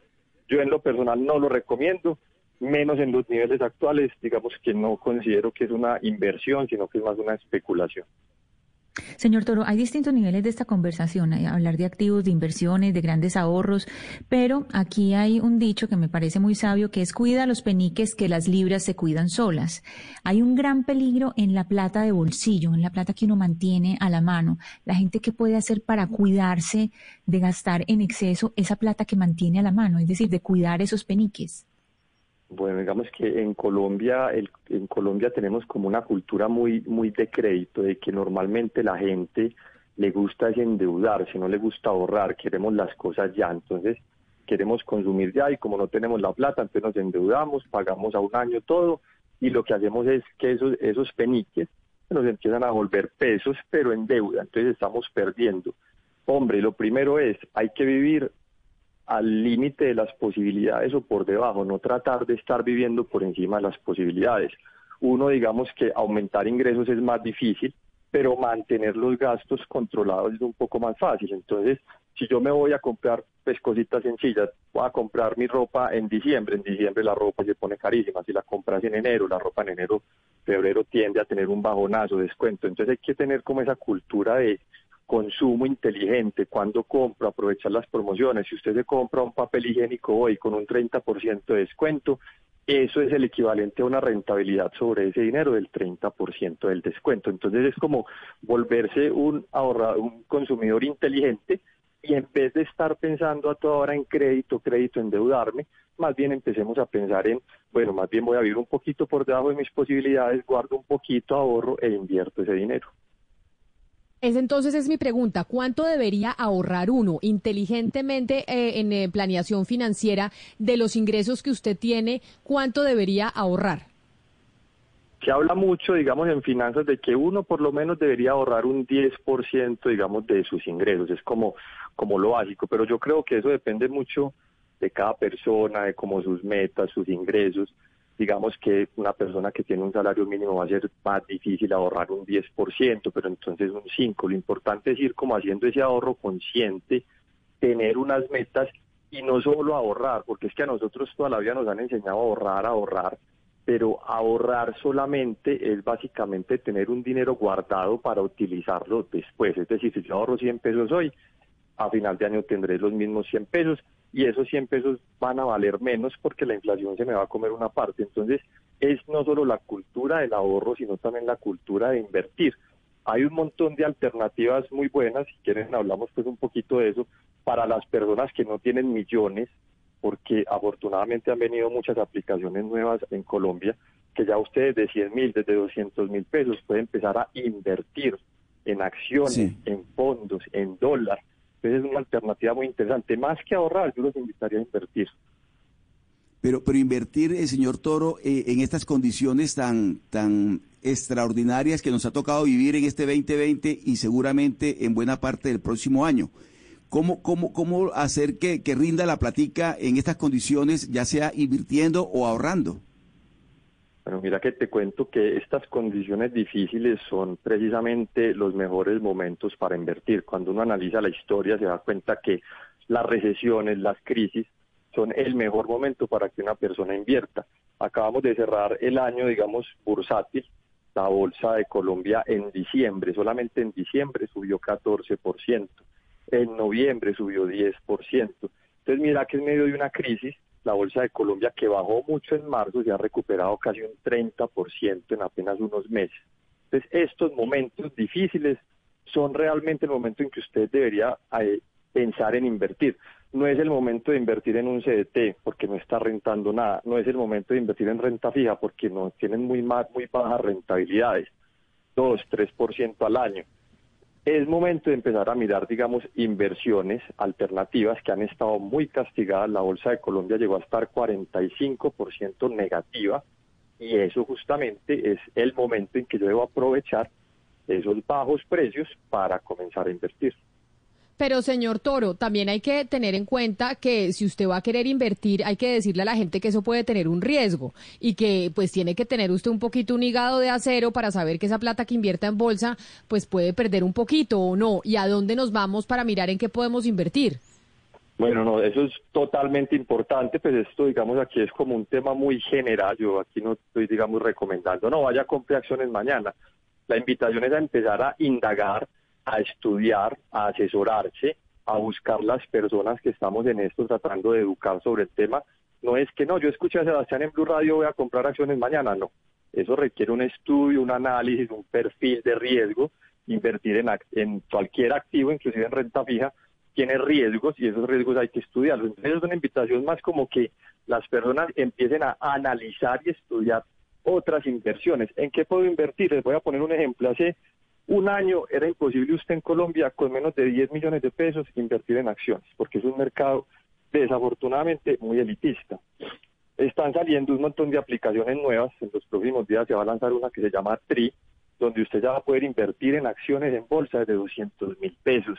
Hay, hay, otros, hay otros emprendimientos, TIVA, que usted puede invertir en renta fija, en fondos con montos muy bajitos. Entonces, ¿qué puedes ir haciendo? En vez de hacer un ahorro, una cuenta de ahorros mensualmente, ahorrar los 50 mil pesitos, los 20 mil pesitos, los vas recogiendo, vas estudiando un poquito este tema de inversiones y los vas invirtiendo en estas aplicaciones que te van a permitir hacer no un ahorro, sino una inversión a largo plazo. Eso sí, el riesgo es importante, hay que, que estudiar hay que, digamos, profundizar un poquito más.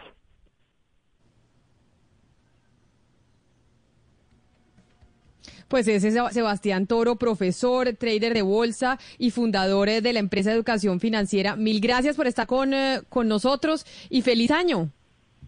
Camila, muchas gracias, feliz año. Los invito al que esté interesado en aprender sobre este tema. Estamos en todas las redes como Arena Alfa y pueden mucha, mucha educación financiera gratis. Y pues muchísimas gracias por la invitación.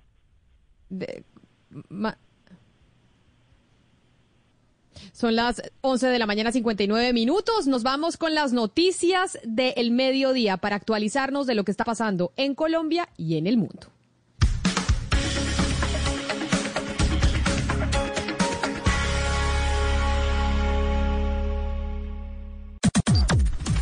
Las noticias del mediodía en Mañanas Blue.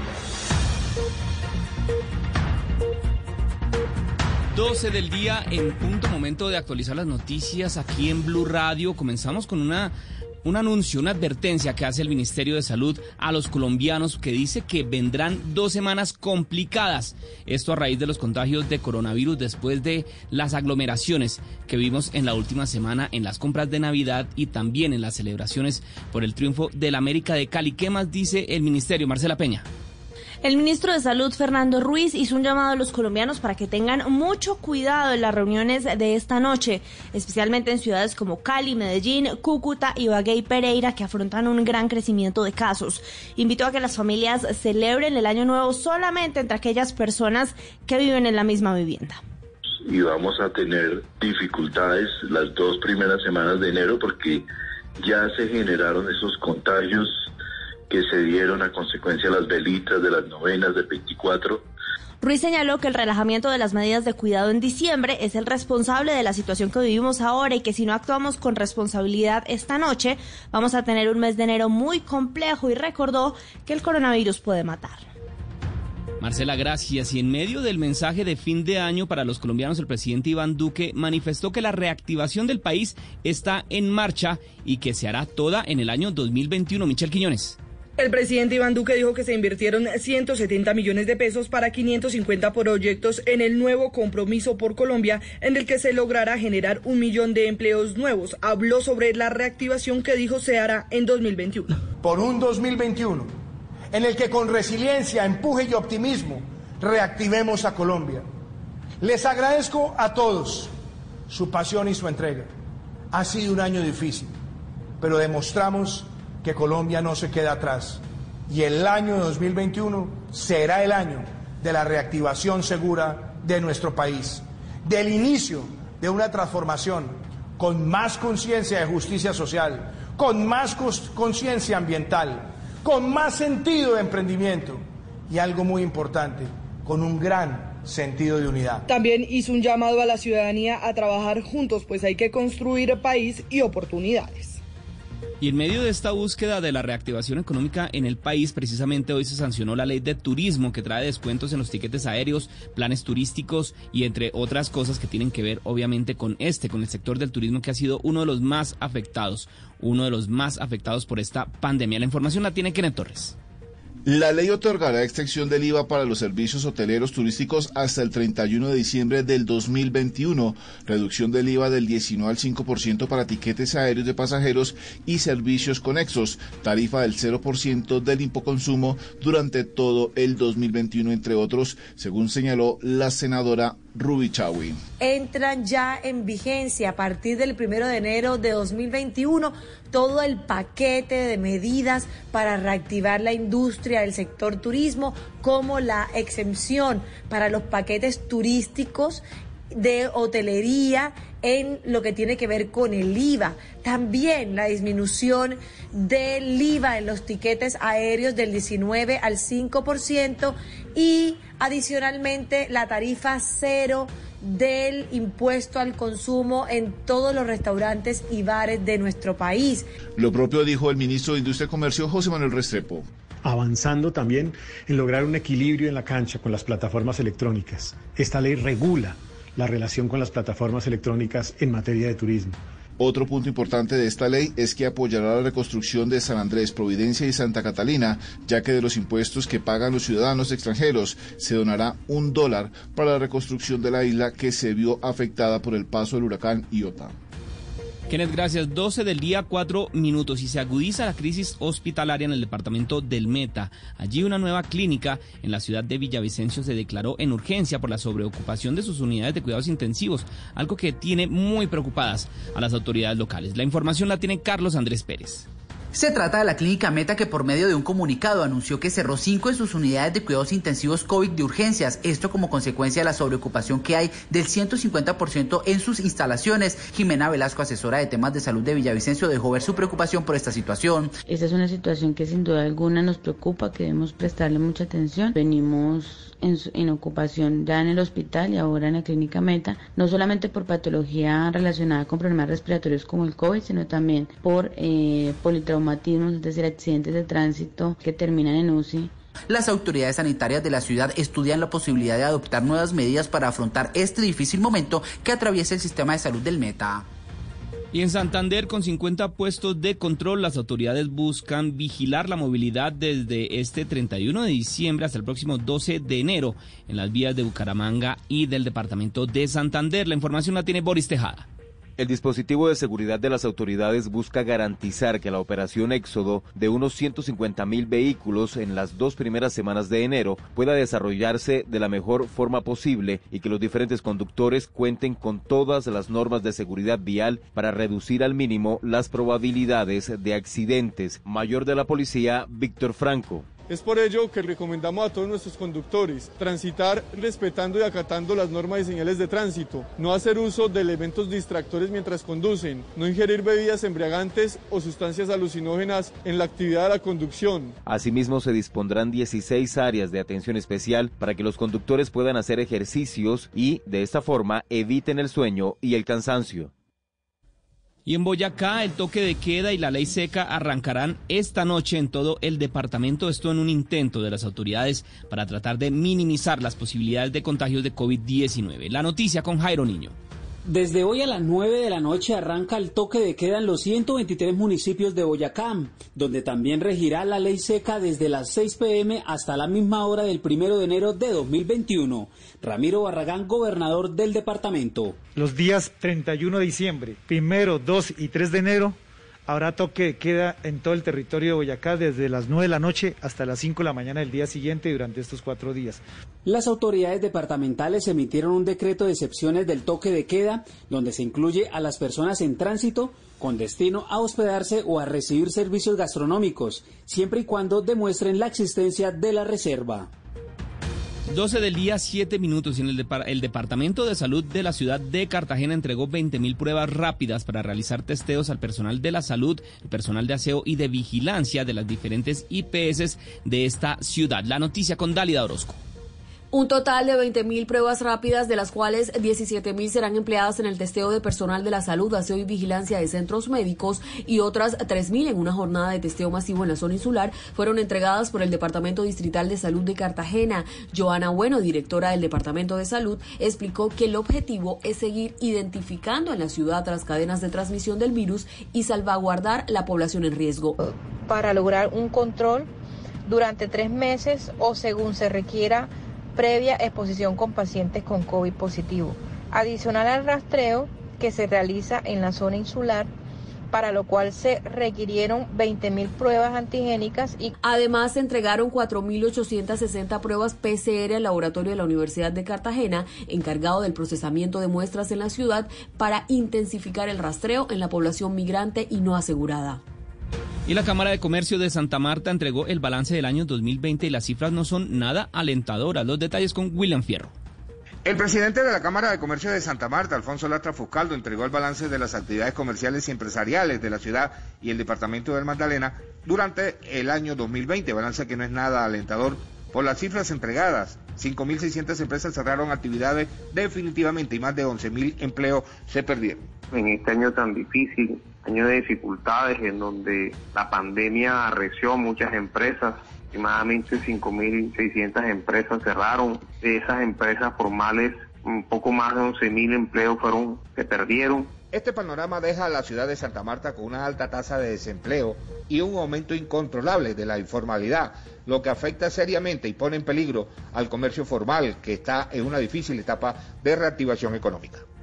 12 del día, 9 minutos. En otras noticias, el intento de fuga y el motín que se presentó esta mañana en la estación de policía de Florida Blanca en Santander dejó 14 presos heridos. Esta es una información que se registra de último minuto y que ampliaremos en Meridiano Blue. Y por otro lado, organismos de socorro hallaron el cuerpo de Daniela Patiño, la joven de 25 años que fue asesinada en Navidad en la ciudad de Medellín. El hallazgo se dio a 80 kilómetros de distancia del lugar donde comenzó la búsqueda. Los detalles con Valentina Herrera.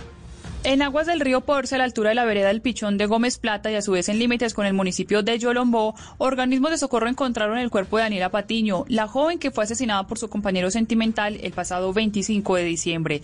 La familia identificó el cuerpo de Daniela con ayuda de varios tatuajes, aunque por las condiciones del lugar todavía avanzan las labores para rescatar el cuerpo. Según el reporte preliminar, el hallazgo se da a más de 80 kilómetros de distancia del lugar donde comenzó la búsqueda, que fue en la zona nororiental de Medellín. Cabe recordar que desde hace más de cinco días la familia y las autoridades estaban buscando a Daniela luego de que la vieran por última vez en el barrio Manrique. Allí había asistido a una fiesta con su compañero sentimental, un hombre de 30 años quien inicialmente dijo que la mujer se había ido sola en un taxi, pero luego se entregó a las autoridades, confesó haberla asesinado y lanzado su cuerpo al río Medellín. Luego este hombre se quitó la vida en la madrugada de ayer 30 de diciembre. Gracias Valentina y volvemos con Michelle Quiñones porque la Sociedad de Activos Especiales informó que hasta el momento se han monetizado más de 40 mil millones de pesos de los bienes de las FARC. Hoy se vence el plazo estipulado por el gobierno para entregar esos bienes, Michelle. El presidente de la Sociedad de Activos Especiales, Andrés Ávila, se refirió a la entrega de bienes de las FARC para reparar a las víctimas. La Sociedad de Activos Especiales ha venido de manera transparente y coordinada garantizando la recepción de los bienes que fueron enlistados dentro del inventario. Es por esto que ya podemos decirle al país el número de bienes y el valor que hasta la fecha ha resultado de su monetización, el cual supera los 40 mil millones de pesos. Hoy se vence el plazo que puso el gobierno para entrega de esos bienes. A esto respondió el delegado del partido de las FARC, Pastor Alape. Nuestro compromiso es con la paz, eh, eh, por encima de las pretensiones perversas de cualquier funcionario de gobierno, de tratar de asustarnos con ultimátums establecidos en fechas definidas unilateralmente por el gobierno. Dijo que le han cumplido al país y a las víctimas. Michelle, gracias. Y las autoridades capturaron a una reconocida banda de ladrones quienes por medio de fuertes fármacos dopaban a sus víctimas e incluso una de ellas perdió la vida, una familiar de una reconocida ex fiscal del país. Los detalles con Daniel Alvarado.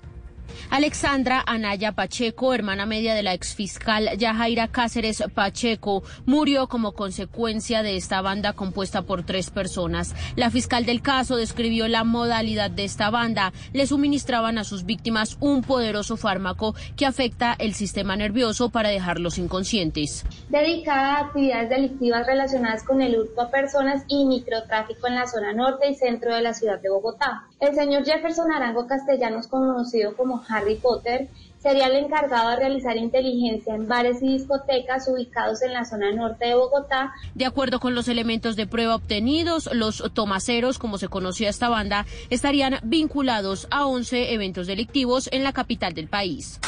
La noticia internacional. Y la noticia internacional tiene que ver con el principal especialista en enfermedades infecciosas de los Estados Unidos, el señor Anthony Fauci, porque dijo el día de hoy que espera que el país, que los Estados Unidos, alcance el suficiente nivel de inmunidad colectiva contra el coronavirus mm, ya más o menos para el año que viene, en el mes de septiembre, a pesar, sin duda alguna, de lo que ha dicho el presidente ya electo Joe Biden, de que Estados Unidos podría seguir con el problema de la pandemia y luchando contra ella para el año 2022. La noticia deportiva. La noticia deportiva a esta hora proviene desde Chile porque hace algunos minutos se ha pronunciado el presidente de la ANFP. Hablamos de Pablo Milat, que ha anunciado que hasta hoy se ha dado el plazo definitivo para que Reinaldo Rueda tome una decisión sobre su futuro inmediato si finalmente va a ser técnico de la selección Colombia o si no va a continuar con la selección chilena. Ha anunciado que hay comunicaciones directas con la Federación Colombiana de Fútbol, con los abogados y también con cada uno de los representantes de las partes. No se ha llegado a una conciliación, todavía no hay un acuerdo, hay una diferencia económica por la cual Reinaldo Rueda todavía no negocia con la Federación Colombiana de Fútbol, pero es probable que en las próximas horas se dé un comunicado donde se oficialice la vinculación del técnico vallegaucano por segundo ocasión como el timonel del equipo nacional. Vale la pena recordar que también le preguntaron a Pablo Milad si se llega a caer la situación con Colombia y la continuidad de Reinaldo Rueda. Ha dicho que tienen que evaluar la posibilidad de que continúe, pero también ha sido muy severo en anunciar que posiblemente no va a poder seguir a raíz de todo lo que se ha presentado en los últimos días con el caso de Reinaldo Rueda, que por ahora sería el técnico de la selección Colombia antes de que finalice el 2020. El COVID-19. COVID-19 can be characterized as a pandemic. Trump. The politics of revenge. Biden. The fact is that everything he's saying so far is simply a lie. Elecciones en Venezuela. la oposición tiene un voto más. Yo me voy de este despacho, me voy de Miraflores, entrego la presidencia. La carrera por la vacuna. In the last few minutes, the UK's mass vaccination program against coronavirus has begun. En Blue Radio preparamos un recorrido por los hechos que fueron noticia en este año. El mundo en 2020 con Johanna Galvis y Eduardo Hernández. Especial del servicio informativo. Este viernes primero de enero a la 1.30 de la tarde por Blue Radio y BlueRadio.com. La nueva alternativa.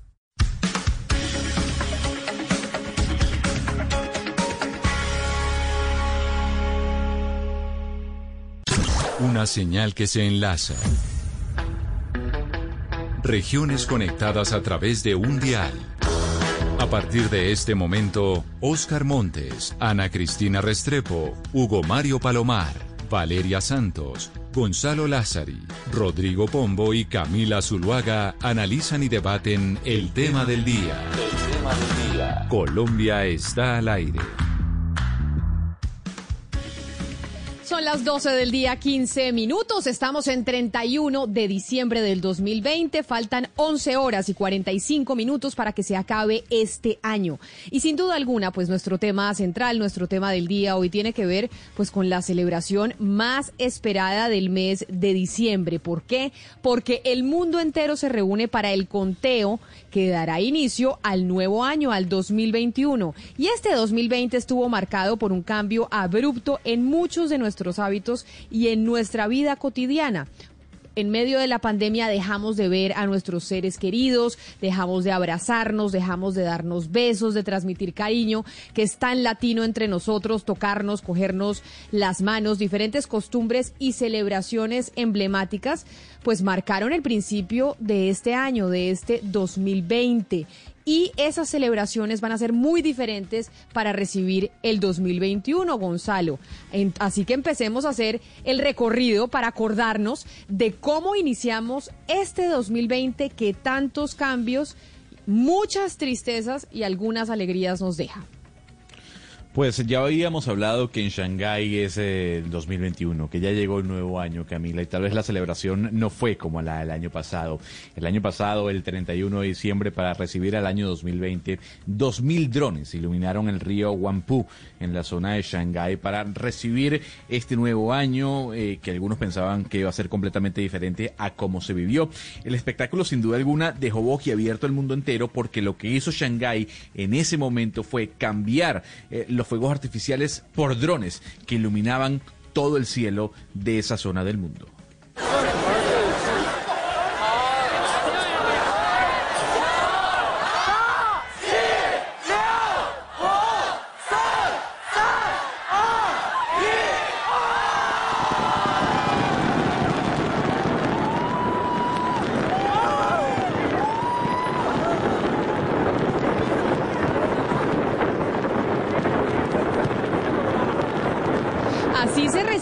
Hace un año exactamente en Shanghái, en China, este 2020. Teníamos muchas ilusiones y no esperábamos nunca lo que se nos iba a venir por cuenta del coronavirus. En Shanghái ya están en el 2021. Ya hace algunos minutos les pasamos cómo estaba la celebración de este año. Otro sitio emblemático que le dicen a uno que, que se debe mirar y que uno debe tratar de estar allá si le gusta viajar para conocer cómo son las celebraciones de fin de año es Hong Kong.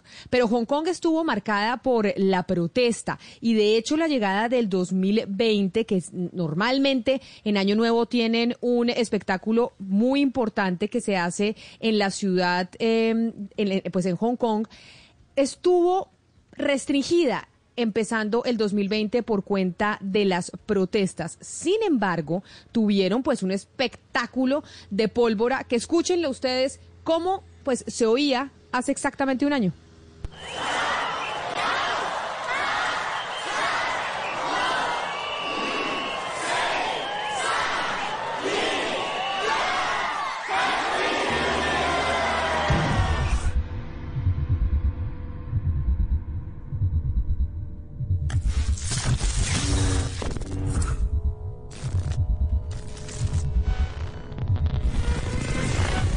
Mientras eso ocurría en Hong Kong, eh, muy adelantados en cuanto al sistema de drones, de fuegos artificiales, Camila. En esta parte del planeta, en América Latina, el Rebelón, eh, que es conocida como la fiesta tradicional de Año Nuevo en, Brasil, para ser más exacto, en Río de Janeiro, vivía sin duda alguna un momento inolvidable. Hay que recordar que los que los las personas que van a Río de Janeiro el 31 de diciembre es para estar en Copacabana, en las playas y ver el show de ah. fuegos artificiales que se da eh, eh, en esa zona tan importante de Brasil. Y así recibían en este caso, los cariocas, 2.8 millones de cariocas al año 2020.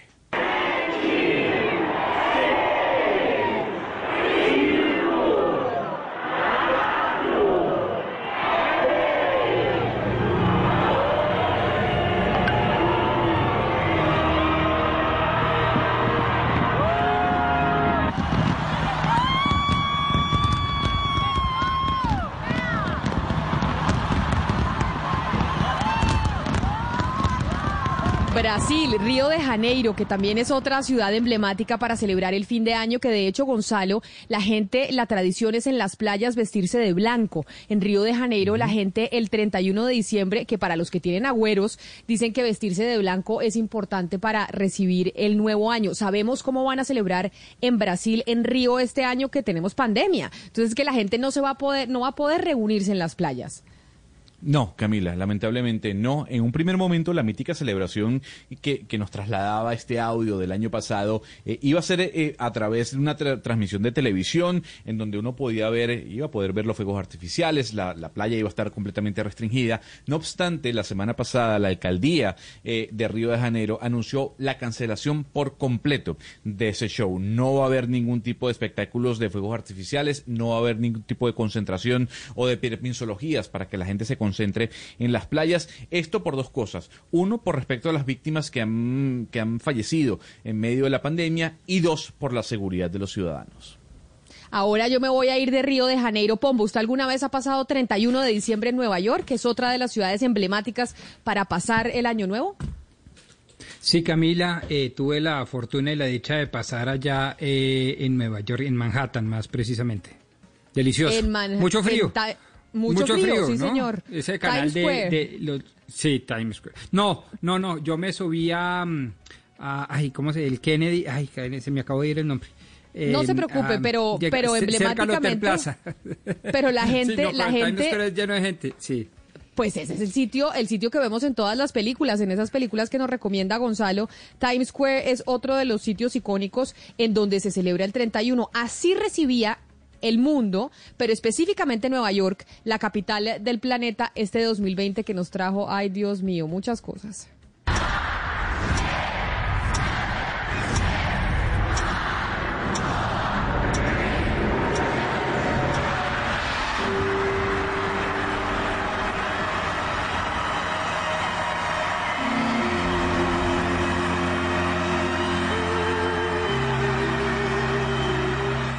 Y ahí va cayendo la bola, la emblemática bola. Y este año, Gonzalo, Nueva York, ¿qué va a hacer? ¿Qué va a hacer Times Square? Porque Nueva York fue una de las ciudades más afectadas a principios de este año por cuenta de la pandemia. ¿Cómo va a ser la celebración del 31 hoy allá? No digamos tanto bola, Camila, porque se puede interpretar de diferentes maneras. Digamos esfera. Y la esfera que uno ve cayendo en esos últimos 10 segundos se va a poder ver a través de la televisión y a través de algunas eh, transmisiones eh, por Internet. Eh, hoy, el día de hoy, Times Square va a estar completamente vacío. Los organizadores de este evento han dicho que no van a permitir la entrada del público para darse ese abrazo a las 12 de la noche. Solo estarán algunas cadenas de televisión como CNN o Fox transmitiendo un especial en vivo. Por ejemplo, el de CNN va a estar amenizado por Anderson Cooper. Lo cierto del caso es que más allá de que no haya gente el día de hoy en Times Square, va a haber una transmisión. Una transmisión de televisión que va a estar conducida por Jonathan Bennett y en la cual uno podrá ver a Pitbull, Gloria Gaynor, Jennifer López, que sí se estarán presentando en Times Square. Eso sí, sin público de los podemos ver, es decir, si uno está en su casa, como mucha gente va a estar porque hay que guardar el distanciamiento y quiere pensar en un año nuevo internacional, ¿por qué no? Que sueña con viajar, pero la televisión entonces nos permite estar en esos sitios en donde lo vemos, donde vemos esa transmisión del año nuevo de Nueva York. CNN en inglés para las personas que tienen cable. Y si usted está desde un computador, usted vaya a YouTube y coloca Celebración Nueva York 2021. Y ahí van a ver diferentes canales que estarán transmitiendo lo que pasa en vivo desde Times Square. Bueno, pero también otra de las ciudades del mundo, otra de las capitales del planeta es París. Y París en los Campos Elíseos recibía este 2020 de muchas sorpresas. No nos hubiéramos imaginado nunca lo que iba a ser este año. Hace un año así recibían el nuevo año.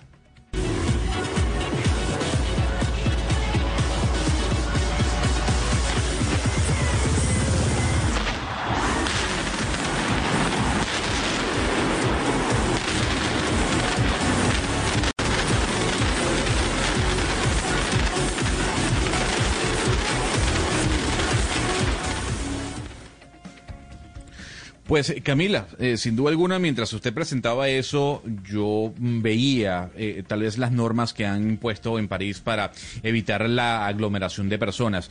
Esos tradicionales fuegos artificiales que uno veía en los Campos Elíseos saliendo de la Torre Eiffel no se van a ver el día de hoy. Lo que uno va a poder observar en cuestión de horas es un concierto virtual de Jean-Michel Jarre, que es uno de los cantantes más importantes de Francia, así como también un concierto virtual de David Guetta, un famoso DJ seguramente usted lo conoce, que tendrá una tarima en el Museo del Louvre. Eh, pero más allá de eso, esos fuegos artificiales que veíamos en, la Torre Eiffel eh, el año pasado no se van a ver este año. No obstante, yo quiero ir de París a Madrid, Camila. Porque Madrid, mm, por más de 120 años, o en, esa en la capital española, se celebra en la Puerta del Sol, eh, bueno, una fiesta increíble. Abrazos, eh, besos, en fin, celebraciones, eh, las 12 campanadas, y así, en el año 2020 celebraban los españoles en Madrid la llegada de este nuevo año.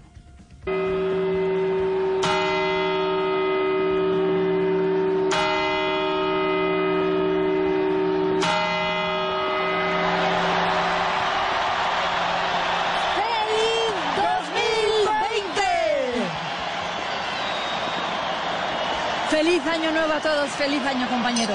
Feliz año nuevo, decían así en España. En España así celebraban la llegada del 2020 sin imaginarse España lo que le iba a tocar sufrir con esta pandemia. Pero bueno, ese es el recuento de cómo empezábamos el año. Y faltan eh, 11 horas y, y 34 minutos para que se acabe aquí en Colombia este 2020. Y hay que exorcizarlo, yo creo, Oscar. Y si yo le preguntara a usted, Oscar Montes, compañero de mesa de trabajo en Barranquilla, si hay una canción con la que usted quisiera exorcizar este 2020 y recibir el 2021, pues le dejo a usted abierta la selección musical para que nos diga su canción.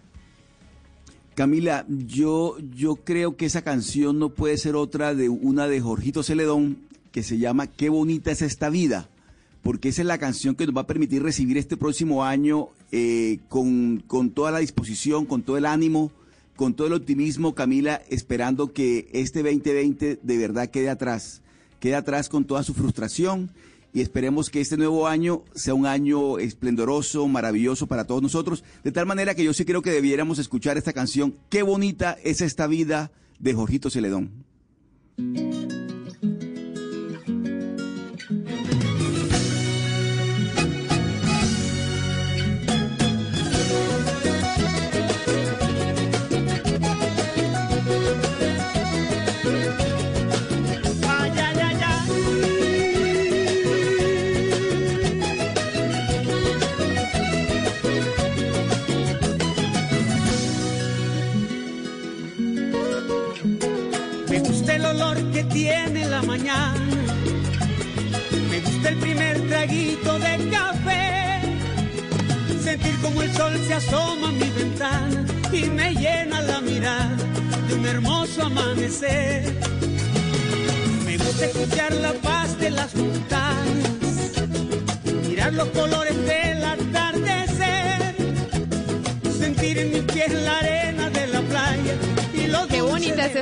Qué bonita esta canción para exorcizar este 2020. Pero hemos escuchado cómo se celebra el fin de año en las principales ciudades del planeta. Río de Janeiro, Nueva York, París, Sydney, Madrid, Hong Kong, Shanghái. Y dirán ustedes, pero bueno, ¿y Colombia qué? Bogotá, capital de nuestro país, tradicionalmente pues celebra este fin de año con la tradicional fiesta de los hogares colombianos con la presentación de don Jorge Barón, que es acompañado por varios grupos y cantantes eh, de nuestro país y que llevan pues una gran fiesta a la pantalla de los colombianos. Y por eso creo que el invitado que tenemos que tener hoy aquí en Mañanas Blue cuando Colombia está al aire es a don Jorge Barón. Don Jorge, bienvenido a Mañanas Blue, gracias por acompañarnos.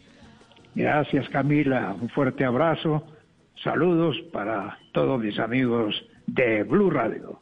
Nos faltó su patadita de, la buena suerte el año pasado. Creo que la patadita de la buena suerte suya nos faltó para poder tener un 2020 mucho mejor. Claro que sí. La, eh, patadita de la buena suerte eh, no falla. Y el besito de la buena suerte tampoco, porque la patadita es para los caballeros, el besito para las mujeres. Don Jorge, este año vamos a tener algo o no, porque como nos cambiaron las tradiciones, hemos crecido. Yo he crecido viéndolo a usted en televisión todos los 31 de diciembre. ¿Y este año qué vamos a tener o no vamos a tener nada? Claro que sí. La fiesta de los hogares colombianos no puede faltar en sus casas. El 24 ya estuvimos celebrando la Navidad y esta noche estaremos a partir de las 8 de la noche a través del canal RCN nacional e internacionalmente haciendo lo mismo, la fiesta de los hogares colombianos en la noche de San Silvestre. Y esta fiesta de los hogares colombianos que va a estar en televisión, don Jorge, ¿qué cambió? ¿Qué va a ser distinto este año que, pues, que a lo que tradicionalmente teníamos en los años anteriores? Bueno, lo único que nos va a faltar ahí en el sitio donde se va a realizar el programa es el público alrededor de la tarima. El público nos va a hacer muchísima falta porque es parte fundamental de nuestros programas de televisión. Pero por las medidas de seguridad y eh, por la reglamentación que existe eh, a raíz de la pandemia, pues no podemos tener el público eh, presente en el lugar de emisión, pero pues lo vamos a tener en, en las casas, eh, no solo en Colombia, sino en todo el mundo. Y vamos a estar con las dinámicas de siempre, a las 12 de la noche, dando la bienvenida al nuevo año, al 2021, y con nuestras orquestas y nuestros artistas animando las fiestas, con muchas frases positivas, optimistas que acostumbro yo entregar a la teleaudiencia, y bueno, todas esas eh, eh, cositas que nosotros hacemos en la televisión, todas esas dinámicas para divertir a la gente y para que el público goce y haga sus pequeñas fiestas en casa, porque en casa únicamente se pueden hacer fiestas pequeñas en la sala, más o menos con siete, ocho, diez personas máximo, entonces son pequeñas fiestas en todos los hogares, en todas las casas de Colombia, guardando las distancias, bueno, todo lo que, lo que se tiene que hacer para que todo salga bien y nos cuidemos todos, siempre con el tapabocas y bueno, ya la gente sabe cómo es ese tema, pero seguiremos con la misma, el mismo entusiasmo y la misma alegría para contagiar al público en esta noche tan especial en esta noche de San Silvestre. Don Jorge, usted nos había dicho pues que ya el 24 ya había tenido un evento sin personas, es decir, le había tocado esto tan extraño de estar en un evento sin personas. ¿Cuál fue ese primer evento de este año que a usted eh, le tocó estar sin público y cuál fue esa sensación? Porque siempre lo suyo ha sido estar rodeado del cariño de la gente. No, pues este fue el primer programa, el del 24 de diciembre, que hicimos sin la presencia del público. Don Jorge, yo antes de hacerle mi siguiente pregunta, quiero recordarle a los oyentes cómo vivíamos en Colombia, en ese show que, que usted tradicionalmente hace, hace un año, cómo recibíamos el 2020, un año que nos trajo muchas cosas.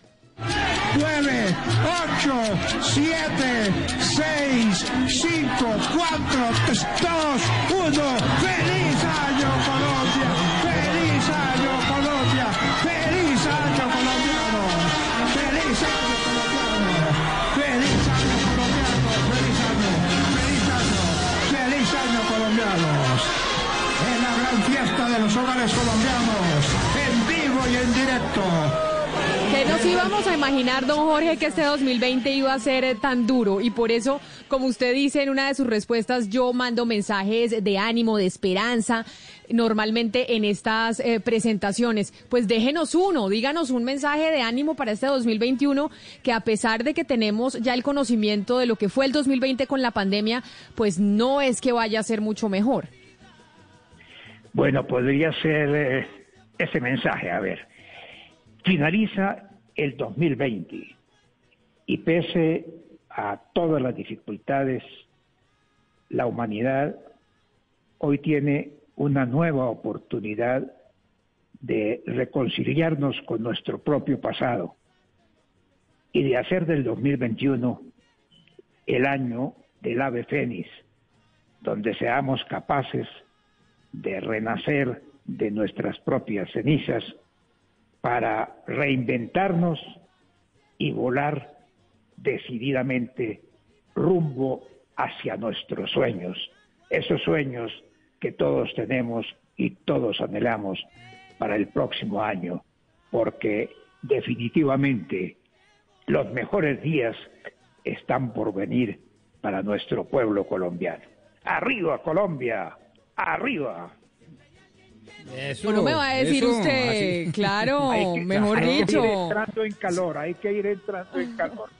Exacto, exacto. Sueños, esperanza, futuro, porvenir. Qué delicia, qué delicia, don Jorge, de verdad, este tipo de mensajes y proveniendo de usted yo creo que son redoblados porque la gente a usted le cree en muchas cosas, pero una de ellas, digo yo, es precisamente ese ánimo que ha impregnado en todos los corazones de todos los colombianos. Don Jorge, muchas gracias. Yo le quiero hacer una pregunta eh, que hombre, le voy a decir sin tapujos, eh, que es para responderle a los pesimistas, a nuestros oyentes pesimistas que dicen, como el 2021 puede ser igual o peor que el 20, entonces, ¿para qué hacemos que los agüeros, que las reuniones familiares, que los festejos y esto se nos viene? La pregunta es sencilla, don Jorge. ¿Por qué estar hoy llenos de esperanza, de ilusión, de sueños, como usted lo acaba de decir? No, porque hay que pensar en positivo, tenemos que eh, ponerle muchas ganas al 2021. Yo, por ejemplo, tengo una frase que utilizo mucho y es acerca de las oportunidades. Las oportunidades siempre se presentan, la mayoría de las veces surgen de una dificultad. Seremos afortunados si sabemos aprovecharlas. Todas esas dificultades, todos todo lo que nos ocurrió en este 2020, ha sido tremendo para, para todo el mundo, eh, pues nos tiene que dar la oportunidad de, para el año entrante, eh, hacer cosas que, que no pensábamos hacer, por ejemplo, que las pensamos este año en las cuarentenas, que las preparamos este año, que las diseñamos este año. El año entrante va a ser el mejor para todos los colombianos. Va a ser el año del desquite, mi querido amigo. Y por esa razón, eh, don eh, Jorge Barón, hoy tenemos canciones que queremos poner para exorcizar el 2020 y recibir el, 2021 con mucha alegría. Mi compañero Oscar Montes pues ponía qué bonita es esta vida de Jorge Celedón. Y Oscar, antes de su pregunta, yo le voy a poner la mía. Me le voy a colar a Ana Cristina y a Pombo y a Gonzalo. Y le voy a poner una muy parecida a la suya, solo que de una mujer, de la gran cubana Celia Cruz, con su canción La vida es un carnaval. Claro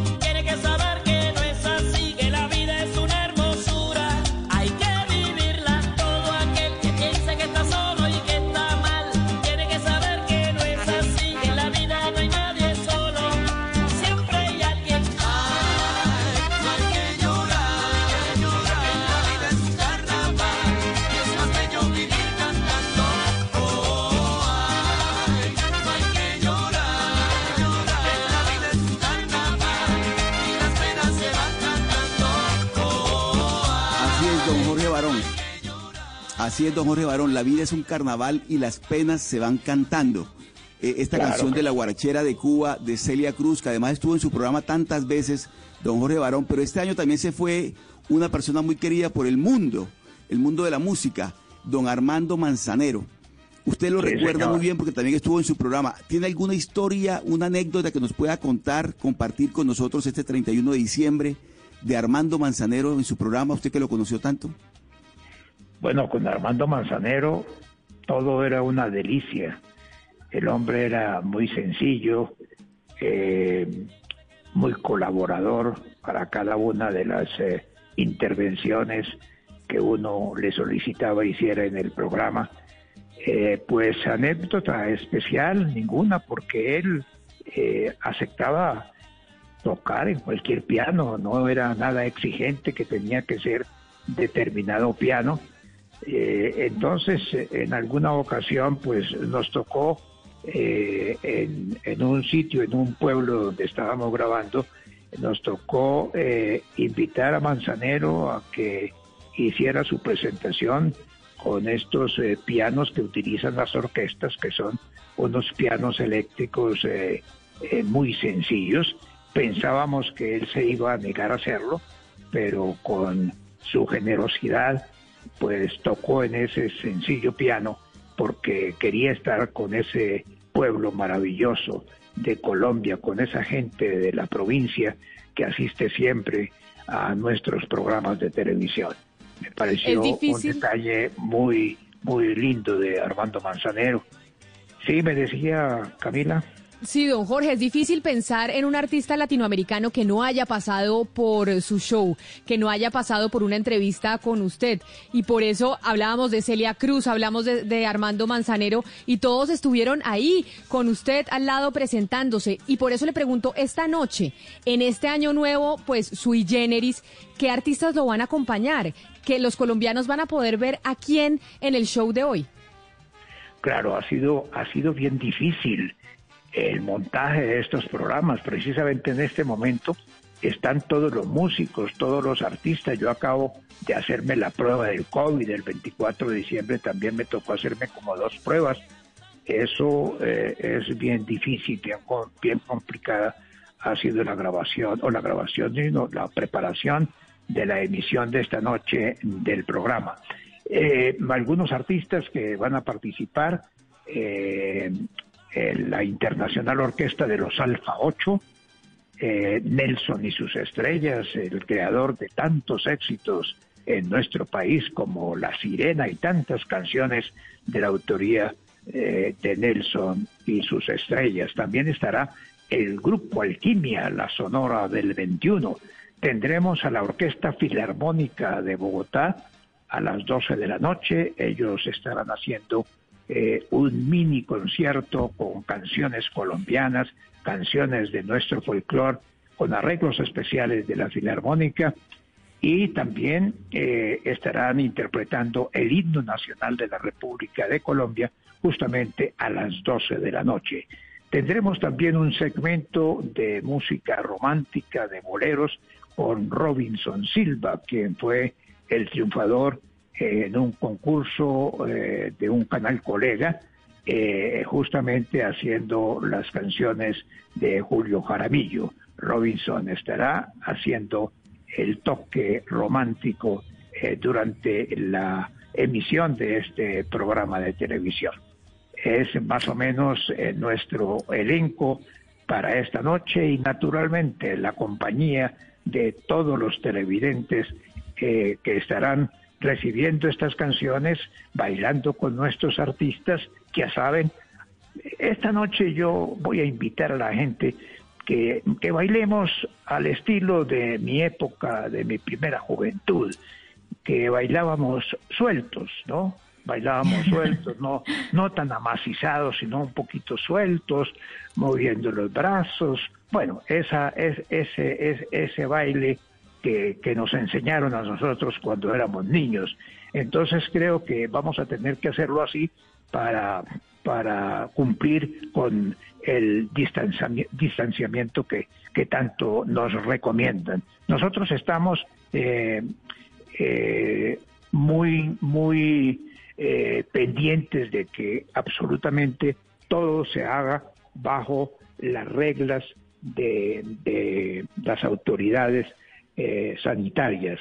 Todo lo que ellos han dicho, pues estamos cumpliendo paso a paso con el fin que podamos también dar ejemplo a los televidentes, porque tenemos que cuidarnos todos y la única manera de salir adelante de esta pandemia es con la disciplina de todos nuestros compatriotas. Es fundamental que esta noche la gente esté muy juiciosa, cumpliendo con eh, todas esas eh, eh, indicaciones y que seamos muy disciplinados. Don Jorge, esta noche pues es un cierre de ciclo y mañana empieza un ciclo nuevo. Es un momento ritual para muchas personas. ¿Cuáles son esos rituales suyos? no frente a cámaras, lo que vemos frente a cámaras siempre, sino le quiero preguntar si usted tiene rituales personales para el cierre de año y para el inicio del año nuevo. Sabe que no. Eh, yo soy agorero, pero, pero en este caso no. En este caso de, de la fiesta estoy tan concentrado con, mi trabajo desde ahora, estoy tan concentrado que, que, no tengo tiempo de, de, hacer algo así muy especial, simplemente la bendición antes de salir a tarima y el entusiasmo. El entusiasmo, claro que sí, don Jorge, como sabemos que usted está ya concentrado. para arrancar. Sí, señora. Usted está tan concentrado desde ya porque lo vamos a ver esta noche en la televisión colombiana. Yo lo dejo ir, pero por favor, denos no una patadita, sino una patadota de la buena suerte para el 2021 y un mensaje esperanzador. Ya sé que nos dio uno, pero usted ya calentó, lo pusimos a calentar en este programa, así que seguro tiene uno mejor para, para antes de que se vaya. Bueno, a ver este que estaba preparando, estaba preparándolo ahorita porque me toca memorizar estos mensajes. Entonces, eh, antes eh, el besito de la buena suerte, porque a las mujeres no les doy pataditas, sino besitos, ¿de acuerdo? Entonces, eh, Camila, el besito de la buena suerte. Ahí está el besito de la buena suerte para Camila, que le va a ir muy bien en el 2021, porque a ella siempre le va bien y quiero aprovechar para felicitarla por sus éxitos en este año en la televisión y en su programa de radio. ¿Y para, para quién más? ¿Quién más quiere besito? No, todos, todos queremos besito, don Jorge. Acá, doña Ana Cristina, ¿usted necesita también besito de la buena suerte o no? Pero por favor. el besito, ahí va, besito de la buena suerte para Ana Cristina. A ver, ¿quién más quiere besito? No, creo que le que nos quedan ya pataditas. Pombo, ¿usted quiere patadita o no? Bueno, que pase, que pase el primero para la patadita, el primero. el primero Rodrigo es Pombo. paso feliz, don Jorge. ¿Quién? Rodrigo Pombo. A Rodrigo, a Pombo. Bueno, Rodrigo, preparado. Que siga Oscar. Rodrigo, el segundo Rodrigo. Lo va a recibir Camila y María y Cristina, Ana Cristina, todas las muchachas que están ahí en la cabina preparado pombo, preparado en segundos. Eh, eh, por favor, eh, una de las chicas que me diga si, Camila, si le doy duro o le doy suave la patadita. No, dele duro, necesitamos patadón, don Jorge. Le vamos a dar duro. Ustedes, ustedes van a hacer, van a hacer el conteo regresivo, ¿de acuerdo? Van a hacer el conteo regresivo. Atención, Pombo. Preparado en segundos pombo. Cinco. Digan ustedes cuatro. Digan Tres. Dos. Uno. Uno. Uno. Ahí va, la patadita de la buena suerte para Pombo. Le di fuerte la patadita porque Muy bien. Eso. Gracias, gracias. Bien. Póngale Ahora, fe, don Jorge. Póngale, Don Jorge. Póngale fe que eso funciona.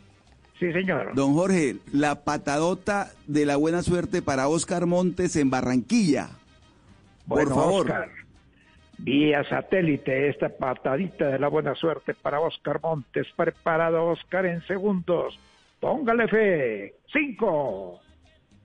Cuatro, dicen en cabina. Cuatro. Dicen en cabina tres. Tres. Dos. Dos. Dos. Uno. Uno. Uno. Ahí va la patadita de la buena suerte para Oscar Montes en Barranquilla. Don Jorge, y le queda una, le queda una y es que Colombia recibió muchos venezolanos este año y en el 2021 vamos a recibir muchos más. Y tendremos que estar con los brazos abiertos porque convivimos con ellos y nosotros aquí en este programa pues también tenemos el nuestro. Y es don Gonzalo Lázaro y que Gonzalo, usted no ha recibido la patadita de la buena suerte y esa es una tradición colombiana y es un honor y un beneficio que don Jorge Barón le dé su patadita de la buena suerte, ¿oyó? Pues, Bueno, pues, Gonzalo. me siento, me siento ho- honrado, don Jorge. Yo no sé si usted le ha dado ya pataditas a algún venezolano. Si no es así, Oh, soy el primero claro. y ya me pongo en posición. A muchísimos venezolanos. Preparado Gonzalo en segundos. Atención, Adelante. en- en- atención en cabina. Atención en cabina. Cinco. Cuatro. Tres. Tres. Dos. Dos. Uno. Uno. Ahí va la patadita de la buena suerte para Gonzalo. Ay, don. En el 2021. Don Jorge, le mandamos un abrazo gigante. Feliz gracias. año. Gracias por, a- por estar con nosotros hoy. Creo que el 2021 va a ser maravilloso porque haber empezado, terminado el 2020 con usted y con esos buenos Me- me- me augurios, falta seguro viene falta algo bueno. Me, falta el mensaje que me solicitaron. Si quieren, con mucho Ah, gusto. pero ni más faltaba. Adelante. Bueno, atención. Este- eso es lo que me toca decir. Estoy aquí memorizándolo, preparándolo. Esta noche que vemos cómo se extingue lenta, pero inexorablemente, la llama calendaria de un año más. Esta noche que vemos expirar al anciano 2020. Esta noche que para todos debe ser motivo de balance personal esta noche de renovación de fe y de rectificaciones, esta noche de tristezas y alegrías, de lágrimas y risas, de melancolía, abrazos, besos y llantos, de esperanza, de ilusión y buenos deseos mutuos. Esta noche en que no sabemos si lloramos o reímos o los dos casos al tiempo, queremos invitarlos a olvidar, así sea transitoriamente, los motivos de pena y a cantar con regocijo por el nacimiento de un nuevo año. Los invitamos a mirar con entusiasmo y optimismo la llegada del año 2021, que venga acompañado de fe, de esperanza, de sueños y nuevos propósitos. Bienvenido 2021 con mucha paz, solidaridad y amor para todos los hogares de nuestra amada Colombia y para todos los hogares de Blue Radio. Don Jorge, qué bonito mensaje. Un abrazo para usted. Gracias por atendernos y la vida es un carnaval. Y la vida es un carnaval. Gracias. Feliz año.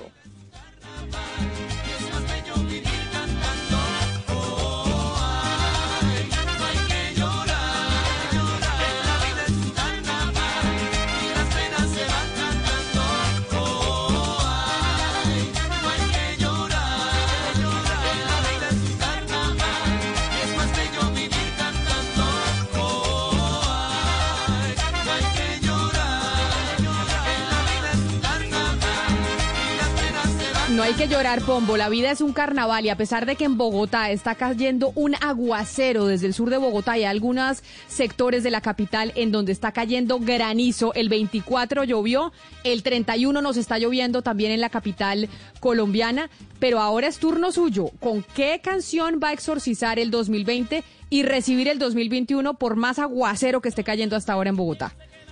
No, no, no, perdóneme, no es por más aguacero. El aguacero es un mensaje celestial. Está desde el cielito lindo, Diosito lindo, limpiando todas estas asperezas, virus y cosas que nos trajo el año 2020. Yo le voy a cambiar un poco el ritmo, pero no por eso es una canción menos alegre. Por allá de los años 70, el 70 y tantos, Opus, un grupo eh, austriaco, eh, sacaba una canción con una letra bastante sencilla, pero que terminó siendo poderosísima. Life is life, que es algo así como, la vida es eso, la vida. Y como dice el sabio mi papá, la vida no es más, viene con todo, con lágrimas y con alegrías, con virus, pero también con esperanzas, sueños e ilusiones. Y por eso yo traje esta canción, Life is life, de Opus.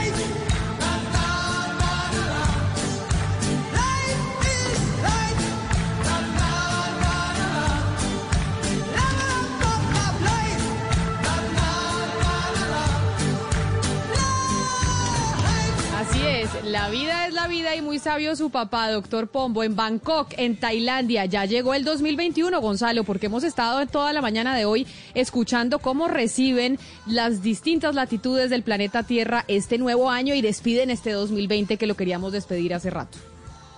Efectivamente, Camila, y le quiero traer cómo suena eh, Bangkok, cómo sonó esa llegada del año 2021, eh, en donde hay que decir, Camila, la gente alborotada en Bangkok viendo los fuegos artificiales pasearse por el cielo de esa gran ciudad por encima de los grandes edificios, y así se recibió el 2021 en Bangkok.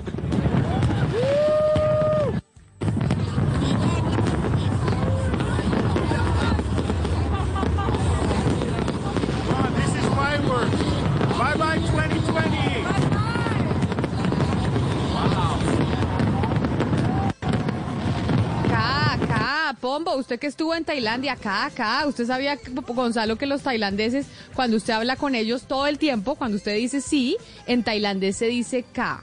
Entonces usted habla con ellos y todo el tiempo le dicen ka, ka o no, pombo. Sí, sí, sí, sí. Y cuando no es cannot, cannot, cannot. Cannot, cannot, cannot, cannot. pero Yakarta, cannot, cannot, sorry, cannot. En Yakarta también recibieron el 2021, Gonzalo. Es así, Camila. Quiero que escuche cómo recibieron el 2021 en esa zona del planeta. A ver, fuegos artificiales. Muy corto, ¿no? Fuegos artificiales muy, pero muy corto. Pero, eh, pero, dos fuegos artificiales. sí, ahí, se fueron 5 mil dólares en dos segundos, ¿no? Eh, fuegos artificiales en, dos eso segundos. no llega ni a chispitos mariposas. Pero vamos, a, estamos despidiendo nuestro último programa del año. Queremos agradecerle a los oyentes por haber estado con nosotros, por habernos acompañado, por habernos enviado sus mensajes siempre a nuestra línea de WhatsApp. Saben que hacemos este programa por ustedes y este año más que nunca, porque sentimos el compromiso de acompañarlos día a día con la información de lo que, de lo que nos traía el coronavirus en medio de la incertidumbre y gracias por confiar en nosotros. Ana Cristina, y le voy a dar el privilegio a usted de poner la última canción del año en Mañanas Blue cuando Colombia está al aire. La canción con la que usted quiere exorcizar el 2020 y quiere recibir el 2021 y para decirle au revoir, adiós, Saichen, bye bye a nuestros oyentes el día de hoy para que se vayan a celebrar este fin de año. Sí, Camila, esta es la canción que cantan en los países anglosajones para despedir el año. Se llama Old Lang Syne que traducido es hace mucho tiempo, se oye en Nueva York, se oye en Londres, se oye acá en Edimburgo y dicen que es basado en un eh, poema que se atribuye a Robert Burns. Esto que vamos a oír fue en Londres, fue como la cantaron en Londres en 2014.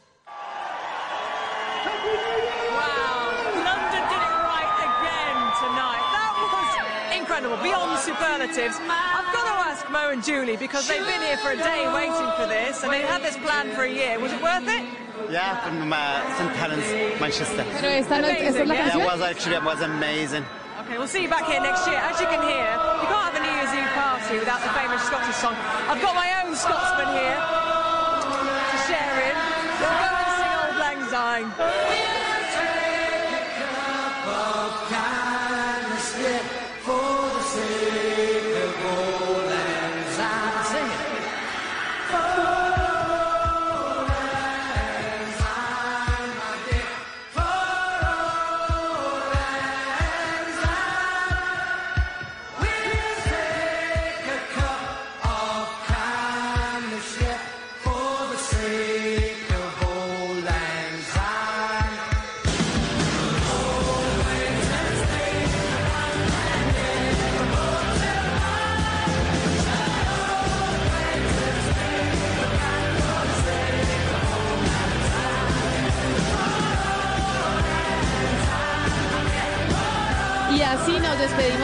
En este 2020. Nos vamos a volver a escuchar el próximo lunes, ya en el 2021, 4 de enero, esperando que con muchas energías renovadas después de haber abrazado a sus familiares y a sus seres queridos, les mandamos un abrazo grandote. El lunes, 4 de enero del 2021, nos volvemos a oír aquí en Mañanas Blue cuando Colombia está al aire.